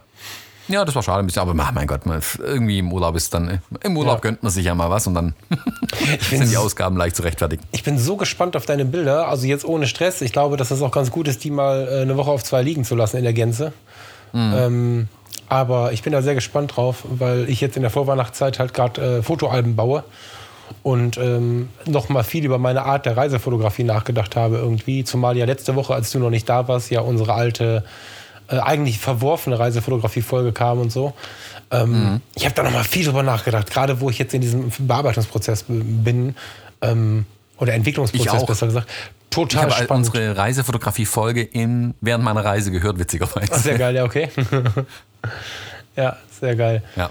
Ja, müssen wir irgendwann, ich denke, jetzt können wir ruhig noch ein bisschen Gras drüber wachsen lassen, aber ich glaube, so im Frühjahr irgendwann, wenn dann die Leute wieder anfangen, Reiselust zu bekommen. Ah, wobei viele fliegen ja im Winter auch, ne? Wir waren auch im Winter. Ist egal. Ich glaube, so Frühjahr wäre mal eine Zeit, wo wir die beiden äh, großen Dinger mal nebeneinander legen und äh, nicht uns vergleichen, so meine ich es nicht, sondern wobei wahrscheinlich können wir sogar ein bisschen vergleichen, weil wir, glaube ich, das ganz anders machen. Ich habe schon in den paar Bildern, die du äh, gezeigt hast, gesehen, dass du, dass du einen ganz anderen Style hast und ähm, ich habe viel gesehen, ähm, oder viel fotografiert, während ich nur vorbeigelaufen bin, habe das ja damit immer so abgetan. Ich habe das, glaube ich, auch schon mal, ich glaube sogar in der Episode gesagt, dass ich ähm, selten, also ich suche dann nicht das beste Licht und die beste Perspektive, sondern da, wo ich stehe, suche ich im Radius von drei Metern das beste, äh, die beste Möglichkeit, dieses Foto zu machen. Dann möchte ich aber auch weiter erleben. Das heißt, die Fotografie läuft nebenbei. Da ist dann die Frage, ob das dann so Reisefotografie, ob das das richtige Wort dafür ist. Und ich habe jetzt ähm, beim Entwickeln gemerkt, wie viele unfassbar wertvollere Momente dabei sind. Nicht wertvollere, das klang jetzt falsch. Wertvolle Momente dabei sind, weil man erkennt, dass ich aus dieser aus der Position, in der ich gerade stehe, indem ich an irgendwem vorbei fotografiere oder irgendwas im Vordergrund habe, was man auch hätte umlaufen können oder so. Das ist ganz interessant. Also da müssen wir mal drüber reden. Das äh, finde ich Also ich habe auch gemerkt, wie die, die Fotografie, also ich bin jetzt zum Beispiel völlig falsch angegangen, die Reisefotografie. Mhm. Also interessant war es wirklich, diese, diese, diesen Podcast drüber zu hören, über dem, in dem wir über die Reisefotografie gesprochen haben Mhm. und dann selber alles falsch zu machen gleichzeitig. Das heißt, wir falsch machen. ähm, zum Beispiel die X Pro 2 mit den drei Objektiven mitzunehmen. Das hätte mir Ah, eigentlich ja. klar sein müssen, Ja, dass es mir ja. völlig auf die Nerven geht, diese Objektivwechslerei dann zu haben. Okay. Ähm, ich bin auch, und ich glaube, das ist bedingt irgendwie jetzt halt durch die, dass jetzt halt, dass Fotografie jetzt mein Fulltime-Job ist, ähm, habe ich mich auf die Reise ein bisschen vorbereitet wie auf ein Jobassignment. Also ich bin wirklich Ja. an die Sache rangegangen, als müsste ich am Ende einem Bildredakteur äh, Material liefern für ein Kuba-Buch. Ohne je in Kuba gewesen sein. Also ohne irgendeine Ahnung zu haben, auch nicht genau zu wissen, was er eigentlich haben will damit, Ja, Bildredakteur. ja, ja, der in dem. Fall ja ich selber auch noch bin. Ähm, was die Sache, un, also für mich echt im Kopf ein bisschen ja, will fast schon sagen, Stress verursacht hat vor der Reise schon. Wie gehe ich die Fotografie in der Reise an? Und wirklich, der erste Tag Havanna, da habe ich dann da durchgerannt und habe irgendwie versucht, Motive zu finden und zu suchen, war in so einem Reportagemodus drin, so als müsste ich liefern. Und bin ich dann abends dann irgendwie auf, dem, auf der Schaukelcouch, das ist auch ein geiles Ding, das muss ich mir irgendwie nachbauen, das es in dem äh, Apartment gab, auf dieser Schaukelcouch gesessen, habe dann rausgeguckt in den Sonnenuntergang und mir gedacht, was für ein Schrott. so kann es nicht weitergehen, drei Ja. Wochen lang. Ja. Ich muss ja was ändern. Ja. X Pro eingepackt, die X100F ausgepackt und gesagt, so jetzt genieße ich den Urlaub auch einfach nur noch. Ähm, und habe dann meine Fotografie komplett geändert und wirklich aber auch ganz bewusst mich daran erinnern müssen, hin und wieder, ähm, den Moment zu erleben nicht nur durch den Sucher zu erleben, sondern auch einfach so mitzunehmen. Wenn es kein Bild davon gibt, gibt es halt auch mal kein Bild davon. Oder vielleicht äh, macht meine Frau mh, äh, ein Bild davon mit ihrem Telefon, dann ist es auch okay. Es ist auch nur Urlaub. Also wir sind hier primär, um was zu erleben und zu entspannen. ich glaube, Wenn es also ich Bilder glaube, davon gibt. hm. Genau, genau. Unser Problem ist, glaube ich, da so ein bisschen diese Superlative. Ich habe in der letzten Zeit relativ viele Gespräche darüber geführt, weil ich ja gerade auch äh, beruflich irgendwie ganz viel äh, in Veränderung bin. Ähm, ganz viele Gespräche darüber geführt, ähm, wie viele Superlative man sich auf, wie sagt man, aufzwingt, die man eigentlich gar nicht Auferlegt. braucht. Auferlegt, ja. Also gerade so in der Fotografenszene ist ja so, gerade in der Reise, wenn ich jetzt eine Reportage mache, wenn du und ich losfahren, um irgendwo etwas zu erleben, als Reportage das Ganze wiederzubringen, um ein Buch daraus zu machen, um, um, um es äh, dem Zeitmagazin anzubieten oder whatever, dann ist es das eine. Ähm, aber selbst da sehe ich inzwischen mehr so eine personen- und erlebnisbezogene Fotografie. Also nur weil ich in Havanna war, brauche ich nicht unbedingt den rot polierten Straßenkreuzer. Wenn er kommt, ist cool, aber ich muss den nicht suchen. So, ne? Ähm, ich habe gestern gesehen, ich habe von Costa Rica nicht ein Bild, wo Sonne drauf ist, obwohl Sonne da war. Costa Rica, ja. Scheißegal. Ich habe so erlebt und ich glaube, äh, da so auf den persönlichen Stil zu gehen, ist die große Wertigkeit in der Zukunft. Weil die Bilder, die alle machen, das hast du in der letzten Episode, die, die du dann da ja gehört hast, auch gesagt in Bezug auf den Eiffelturm und so. Da gab es ja dann auch im, äh, im, im, im Fotologen Campus ganz süße Reaktionen drauf. Und ein tolles Bild vom Eiffelturm übrigens auch. Danke, Dimo. ähm, das war ja auch so ein bisschen so ein Ansatz. Ne? Wenn das dann halt nicht dabei ist, dann ist es nicht dabei. Und ich stelle fest, dass es immer unwichtiger wird, was man so macht. Und das ist eine Befreiung, äh, die ist toll. Ja. Ja. Also ich musste mich also ein bisschen drauf besinnen, was ich hier eigentlich tue, dass es eben nicht ein Assignment ist, sondern dass ich hier jetzt erstmal primär Urlaub mache. Genau. Ähm, und da rauszukommen war aber dann spannend. Dann konnte ich auch wirklich viel entspannter fotografieren und ich muss auch sagen, jetzt habe ich so die ersten Bilder mal so ein bisschen gesichtet ähm, und bin extrem begeistert, was dann doch dabei rausgekommen ist. Es sind doch mehr gute Bilder entstanden, als ich dachte. Aber Ja, du- eben auch aus der Entspannung raus, dann Genau. eben nicht liefern zu müssen. Du, du kannst ja fotografieren und jeder, der jetzt hier, wie ich im, im verregneten Deutschland auf dem Sofa sitzt, der freut sich ja über jeden Ort, den er jetzt auf Kuba mal eben so besuchen könnte. Und das ist das, was wir so schnell vergessen. Ähm, niemand erwartet das Superlativ, aber von dem Ort, an dem du bist, kannst du ja gute Fotos machen. Ne? Ja. Das ist ja wie mit dem Podcast. Ich glaube, wenn wir die Welt so leben, wie sie ist, unseren Stimmungen uns ein bisschen hingeben und so. Wir machen ja hier nichts anderes. Mal haben wir Episoden, wo wir danach selber aufpassen müssen, vor Lachen nicht in die Hose zu machen, wenn wir uns das den Quatsch nochmal anhören, weil wir einfach so viel Spaß dabei hatten. Dann haben wir ruhigere und bedächtigere Episoden und wir hatten auch Episoden, wo mir die Tränen kamen. Und ähm, das ist, glaube ich, in der Fotografie ähnlich, dass man einfach sich dem so ein bisschen ergibt und nicht immer versucht, immer nur on the top zu sein und immer nur Weißt du? Und deswegen, also ich bin total begeistert im Nachhinein. Jetzt, fast ein Jahr danach, bin ich plötzlich begeistert von meinen Reisefotos. Bisher war ich immer von der Reise begeistert, jetzt bin ich von den Fotos begeistert. Und ich bin sehr, sehr gespannt, dadurch kamen wir darauf, wenn wir die nebeneinander liegen, ob die dann wieder langweilig sind, meine Bilder, oder ob, weißt du, wie ich meine? Also, ich bin sehr gespannt drauf. Ja. Ja, also ich habe ganz viele Bilder jetzt auch entdeckt, wo ich so, so durchgegangen bin. Ich habe die, die Sachen, die ich in Havanna gemacht habe, oder ja, durch ganz Kuba hindurch, auch was so ein bisschen Richtung einfache Street-Fotografie ging, äh, war schön, da wieder meinen Stil auch ein bisschen mal wieder zu erkennen und gesehen, okay, wie, wie, dass ich den da mittrage und halt aber andere Motive diesmal einfach drauf. Aber wenn ich jetzt ein Bild aus New York zum Beispiel ranziehe und eins aus Havanna, ähm, erkenne ich zumindest für mich, die beiden Bilder habe ich gemacht, das weiß ich natürlich, aber auch stilistisch finde ich sie ähnlich und schön. Dann, Jetzt habe ich auch irgendwie Spaß an den Bildern. Und ich, wo ich rangegangen bin an die Sache in Kuba, hatte ich kurz ein bisschen so Stress mit der Fotografie, muss ich ganz Okay. ehrlich zugeben. Und da so ein bisschen runterzukommen, das will ich dann zu genießen, das war so ein bisschen ein Punkt, deshalb habe ich einen Tag dafür gebraucht, aber dann war es auch echt gut. Und wie gesagt, ich würde den, also gerne mal, äh, lass uns die Dinger mal zusammenlegen. Wir können auch schauen, wenn wir die Bücher machen, ob wir da nicht ähm, die PDFs davon vielleicht rausziehen, dass man die auch mal ein bisschen zeigen kann. Ja, ja, ich glaube, ich, ich, ich mache es nicht über Lightroom. Ich mache Blurb, aber nicht über Lightroom, sondern über deren internes Programm irgendwie. Also intern Quatsch, das habe ich mir runtergeladen. Finde ich deutlich übersichtlicher als über Lightroom. Weiß nicht warum. Ja, okay, das muss ich mal testen. Finde ich richtig gut. Ähm, vielleicht liegt es aber auch nur darum, weil, dass ich in Lightroom noch nie ein Buch gemacht habe. Das kann sein. Ne? Aber ich habe mir beides angeschaut und kam damit auf Anhieb besser zurecht. Und äh, die erzeugen, wenn du bestellst, wohl erst, aber die erzeugen dann wohl ein PDF. Was dann auch das Cover hat, was du bestellt hast und so, und das dann so durchblätterbar ist. Also du kriegst quasi ein E-Book dazu. Man kann ja, glaube ich, auch bei Blurb direkt die Bücher dann zum Kauf sogar anbieten, also als äh, Print on Demand. Das wäre vielleicht sogar auch noch eine Option. Ja, ähm, habe ich auch schon überlegt, aber für so ein persönliches Erinnerungsbuch. Na gut, wenn es dann natürlich dann Bilder gibt vom Falk, wie er in Costa Rica mit der Unterbuchse über die Straßen rennt. Ja, ich nicht, du, die Bilder, die kann die Welt sehen. Ich, meine Frage ist, wer will das sehen? Also, ich, bin ich bin jetzt irgendwie bei Seite 170 und noch lange nicht fertig. Das wird, Wow. ja, ja, also das wird schon auch ein paar Seiten haben, das Buch. Und ähm, das wird das größte Format. Weiß jetzt nicht, wer einen gut dreistelligen Betrag dafür ausgeben möchte, dass er mich und uns irgendwo, weißt du, also da sind halt, sind ja nicht nur Reisefotos. Also ich habe bewusst die komplette Erinnerung reingenommen. Das heißt, ähm, ich habe auch das Schiff vorgestellt. Ähm, ich habe aber auch äh, uns beide immer mal wieder drauf. Wenn das jemand sehen möchte und kaufen möchte, ja bitte. Ne? Aber ich äh, stecke in den Preisen von Blurb nicht drin. Die sind ja relativ hoch. Das sind ja hochwertige Dinger. Ähm, also wenn es da irgendeinen gibt, der das kaufen möchte, dann sagt Bescheid, dann mache ich da einen Haken dran. Ich glaube, das muss man nur klicken, ne? Äh, dann ist das schon so. Aber ich, ich sehe das jetzt gerade nicht so als den äh, Bestseller-Erfolg irgendwie. Na, müssen wir sich mal anschauen. Ich, auf was ich aber zum Beispiel am meisten gespannt bin, ist eigentlich, wenn jetzt die Filme vom Entwickeln zurückkommen.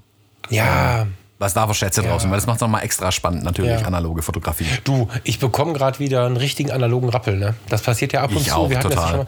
Ich, ich muss mir jetzt mal genau immer was überlegen. Ich habe ja ähm, so ein kleines, äh, wie soll ich das sagen, Fotoprojekt vor. Ich weiß nicht, ob du dich erinnern kannst und weißt, was ich meine jetzt. Ähm, ich überlege gerade ernsthaft, ob ich das switchen soll und das Ganze analog machen soll. Wäre ich sofort dafür. Ja, ja, ich überlege tatsächlich, das nur mit analogen Fotos zu machen und überlege ernsthaft, ob ich nicht irgendwie. Äh, hat jemand von euch da draußen noch einen Auftrag für mich? Ich bräuchte, ich bräuchte irgendwie, äh, um es richtig geil zu machen, irgendeine so eine alte gebrauchte Leica irgendwie. Und wenn es eine R ist, über die wird immer gelacht, ne? R4 oder so. Ähm, Aber einfach, ich mag dieses Gerät, ich habe die halt schon mal gehabt. Muss ich mal gucken, ob ich mir irgendwie sowas leisten kann oder irgendwie sowas beschaffen kann. Ich überlege ernsthaft, ob ich das analog switchen soll. Fände ich spannend. Würde auch zum Thema irgendwie passen, finde ich. Wir halten es natürlich weiterhin geheim, aber wir können ja ein bisschen schon mal teasern hier. Es würde zum Thema passen. ja, ich finde es spannend. Also ich finde, zu so einem Thema passt es auch analog zu fotografieren irgendwie. Ja, ich finde es auch. Ich bin nicht sicher, ob wir von zwei verschiedenen Projekten sprechen, aber ich wir, machen, wir müssen eh jetzt gleich hier aufhören. Wir quatschen schon wieder viel zu lange. Ja, man merkt, wir hatten äh, ein leichtes Rededefizit. Ja, genau. Ähm ja, ich wollte jetzt gar nicht so einen harten Haken da reinschmeißen, aber also analog fixt mich jedenfalls wieder sehr an. Deswegen, also die Bilder darfst du auch schnell fertig machen. Da gibt es ja nicht viel von dir dann noch zu entwickeln, sondern die kommen ja wieder. Dann musst du wahrscheinlich einmal kurz ein bisschen an den Tonwerten drehen, dann ist es gut. Und ähm, da bin ich gespannt drauf. Wobei man muss echt aufpassen, wenn man analog fotografiert, die Leute gucken einen ganz schön komisch an. Ja? Also ja, den Spannhebel hinten durchziehen, das sieht man ja nicht unbedingt, Ja. wenn man den Film weiterzieht. Ähm, wenn man aber irgendwo mittendrin steht zwischen den Touristen und den Film wechselt, dann gucken sie komisch. Echt? Oh Gott, der arme Mann, die Kamera ist kaputt. Guck mal, da ist hinten alles weggefallen. Jetzt muss der da irgendwelche Sachen reintun. Also analog fotografieren ist schon ist ein Erlebnis ich, ich werde immer voll gequatscht. Ich finde also ganz sympathisch, ne? Voll gequatscht klingt so negativ. Ich werde immer Mhm. angequatscht, das finde ich ganz toll. Also gerade mit der Roller Flex oder Roller Cord oder so, wenn du dann das, den Lichtschacht von oben aufklappst, guckst von oben rein, Mhm. dann, dann, dann irgendwo im Augenwinkel, wenn du in der Fußgängerzone stoß, äh, stehst, dann ist irgendein äh, vorwiegend älterer Herr, äh, wendet den Rollator und schiebt sich auf dich zu und muss mal gucken irgendwie. Das ist, ja. ja, Gut. allein deswegen schon ein Erlebnis, ja, das stimmt. Ja, wie, wie habe ich beim Steffen gesagt, Thomas, bring uns hier mal hier raus. Wir müssen jetzt aufhören. Ja, jetzt muss ich wieder. Immer muss ich das. Ich muss den Anfang und das Ende machen. Das ist eigentlich ein bisschen gemein. Du wolltest das. Du, Du, wolltest du schmeißt dir immer den Anker Ich raus, hey, wir wollte- müssen zum Ende kommen. Ja, genau. Ja, das ist die Rache dafür. Du wolltest den Anfang machen, dann hast du mich einmal vor die Wand fahren lassen und hast dann Ja, gesagt, stimmt. du kannst das ja nicht, ich mach das jetzt immer. Kollege. Ja, das, das habe ich vielleicht ein bisschen an mich gerissen, das gebe ich zu. Holen wir mal deine, deine persönlichen Abgründe hier an den Tag und äh, Wir müssen uns vielleicht noch so ein sinniges Ende überlegen, dass ich immer das Gleiche sagen kann. Dann wird es eigentlich ganz einfach. ich habe ein total gutes Ende. Ähm, Ja, ja, hau raus. Liebe Freunde. nee, so kann ich das nicht. Ähm, ich habe gesehen, dass in den letzten äh, Tagen und Wochen immer mal wieder Bewertungen bei iTunes kamen. Und ich weiß, dass die Bewertungen bei iTunes richtig was an der Sichtbarkeit bei iTunes machen. Das heißt, ähm, wenn du uns jetzt zuhörst und noch nicht bewertet hast, dann fände ich es voll geil, wenn du in die iTunes-App gehen würdest, nicht in die abonnierte Fotologen-Ecke, sondern einfach über die Suche nochmal die Fotologen suchst, weil nur dann bekommst du die Bewertungsfunktion angezeigt und dann. ähm, Was super bescheuert ist was übrigens. super bescheuert ist, völlig behämmert. Aber es, also ich, ich lese die gerne, weil die einfach sehr, sehr süß sind oft. Ähm, aber es bringt tatsächlich was. Also wenn ihr uns einen Gefallen tun wollt und uns was mitgeben wollt, dann äh, wäre es total nett, wenn ihr noch mal ein, zwei Bewertungen da lasst. Ja. Also wir haben jetzt auch, wir hatten es ja kürzlich im Campus, habe ich es ja veröffentlicht oder auf unserer Facebook-Seite, glaube ich, auch, dass jetzt irgendwie die iTunes-Charts auch immer eifrig weiter hochklettern, was Ja, ich genau. faszinierend finde. Genau, genau. Und da tun die ähm, iTunes-Bewertungen ihr, ihren großen Anteil dabei eigentlich auch, Ja, dass wir da hochklettern. Ich habe ich hab auf der Vernissage vom äh, Sebastian Freitag jemanden kennengelernt, der mich angesprochen hat, äh, der uns hier zuhört. Hi. Ich habe den Namen vergessen, es tut mir leid. oh Gott. Oh Gott. Ähm, der uns hier zuhört, der keinen Anschluss an Social Media hat. Und äh, das finde ich äh, spannend. Ne? Also wir, wir gehen ja immer alle davon aus, dass wir so, so von, von vier- 40 verschiedenen Ecken irgendwie ähm, beschallt werden. Und ich gehe manchmal davon aus, dass ich im Campus was geschrieben habe. Ein ganz kleiner Bruchteil unserer Hörer ist im Fotologen-Campus, also in unserer Facebook-Gruppe. Das sind ähm, zu den Hörerzahlen gesehen total wenig Leute. Und ähm, das fand ich ganz spannend, dass die Leute oftmals einfach aus der iTunes-App heraus suchen und dann uns zuhören. Das ist für uns nicht so richtig präsent. Und deswegen sind diese Bewertungen sehr, sehr viel wert, weil du, wenn du dann Fotografie oder sowas suchst, viel schneller die Fotologen angezeigt bekommst, wenn sie äh, ein paar mehr Bewertungen haben. Ja. Ist immer noch kein Ende, ne? Ja, war, war aber noch ein schönes Thema zum Ende hin. Ich glaube, jetzt können wir uns dann aber auch äh, damit verabschieden. Thomas. Ähm, ja, Falk, ich wünsche dir was. Ähm, viel Spaß beim Buchgestalten und deinem Saugroboter zuhören. ja, wir müssen jetzt nochmal sprechen über das Projekt, über das analoge Projekt. Aber das machen wir, wenn wir aufgehört haben, ja. Dass wir auch hoffentlich über das Gleiche reden. Genau, dass wir das gleiche reden. Und wer da draußen irgendwie eine gebrauchte Leica zu verkaufen hat, der äh, analog bitte, der mag sich bei mir melden. ja, In diesem Sinne, Falk, bis dahin. Tschüss. einen schönen Tag, ciao, ciao.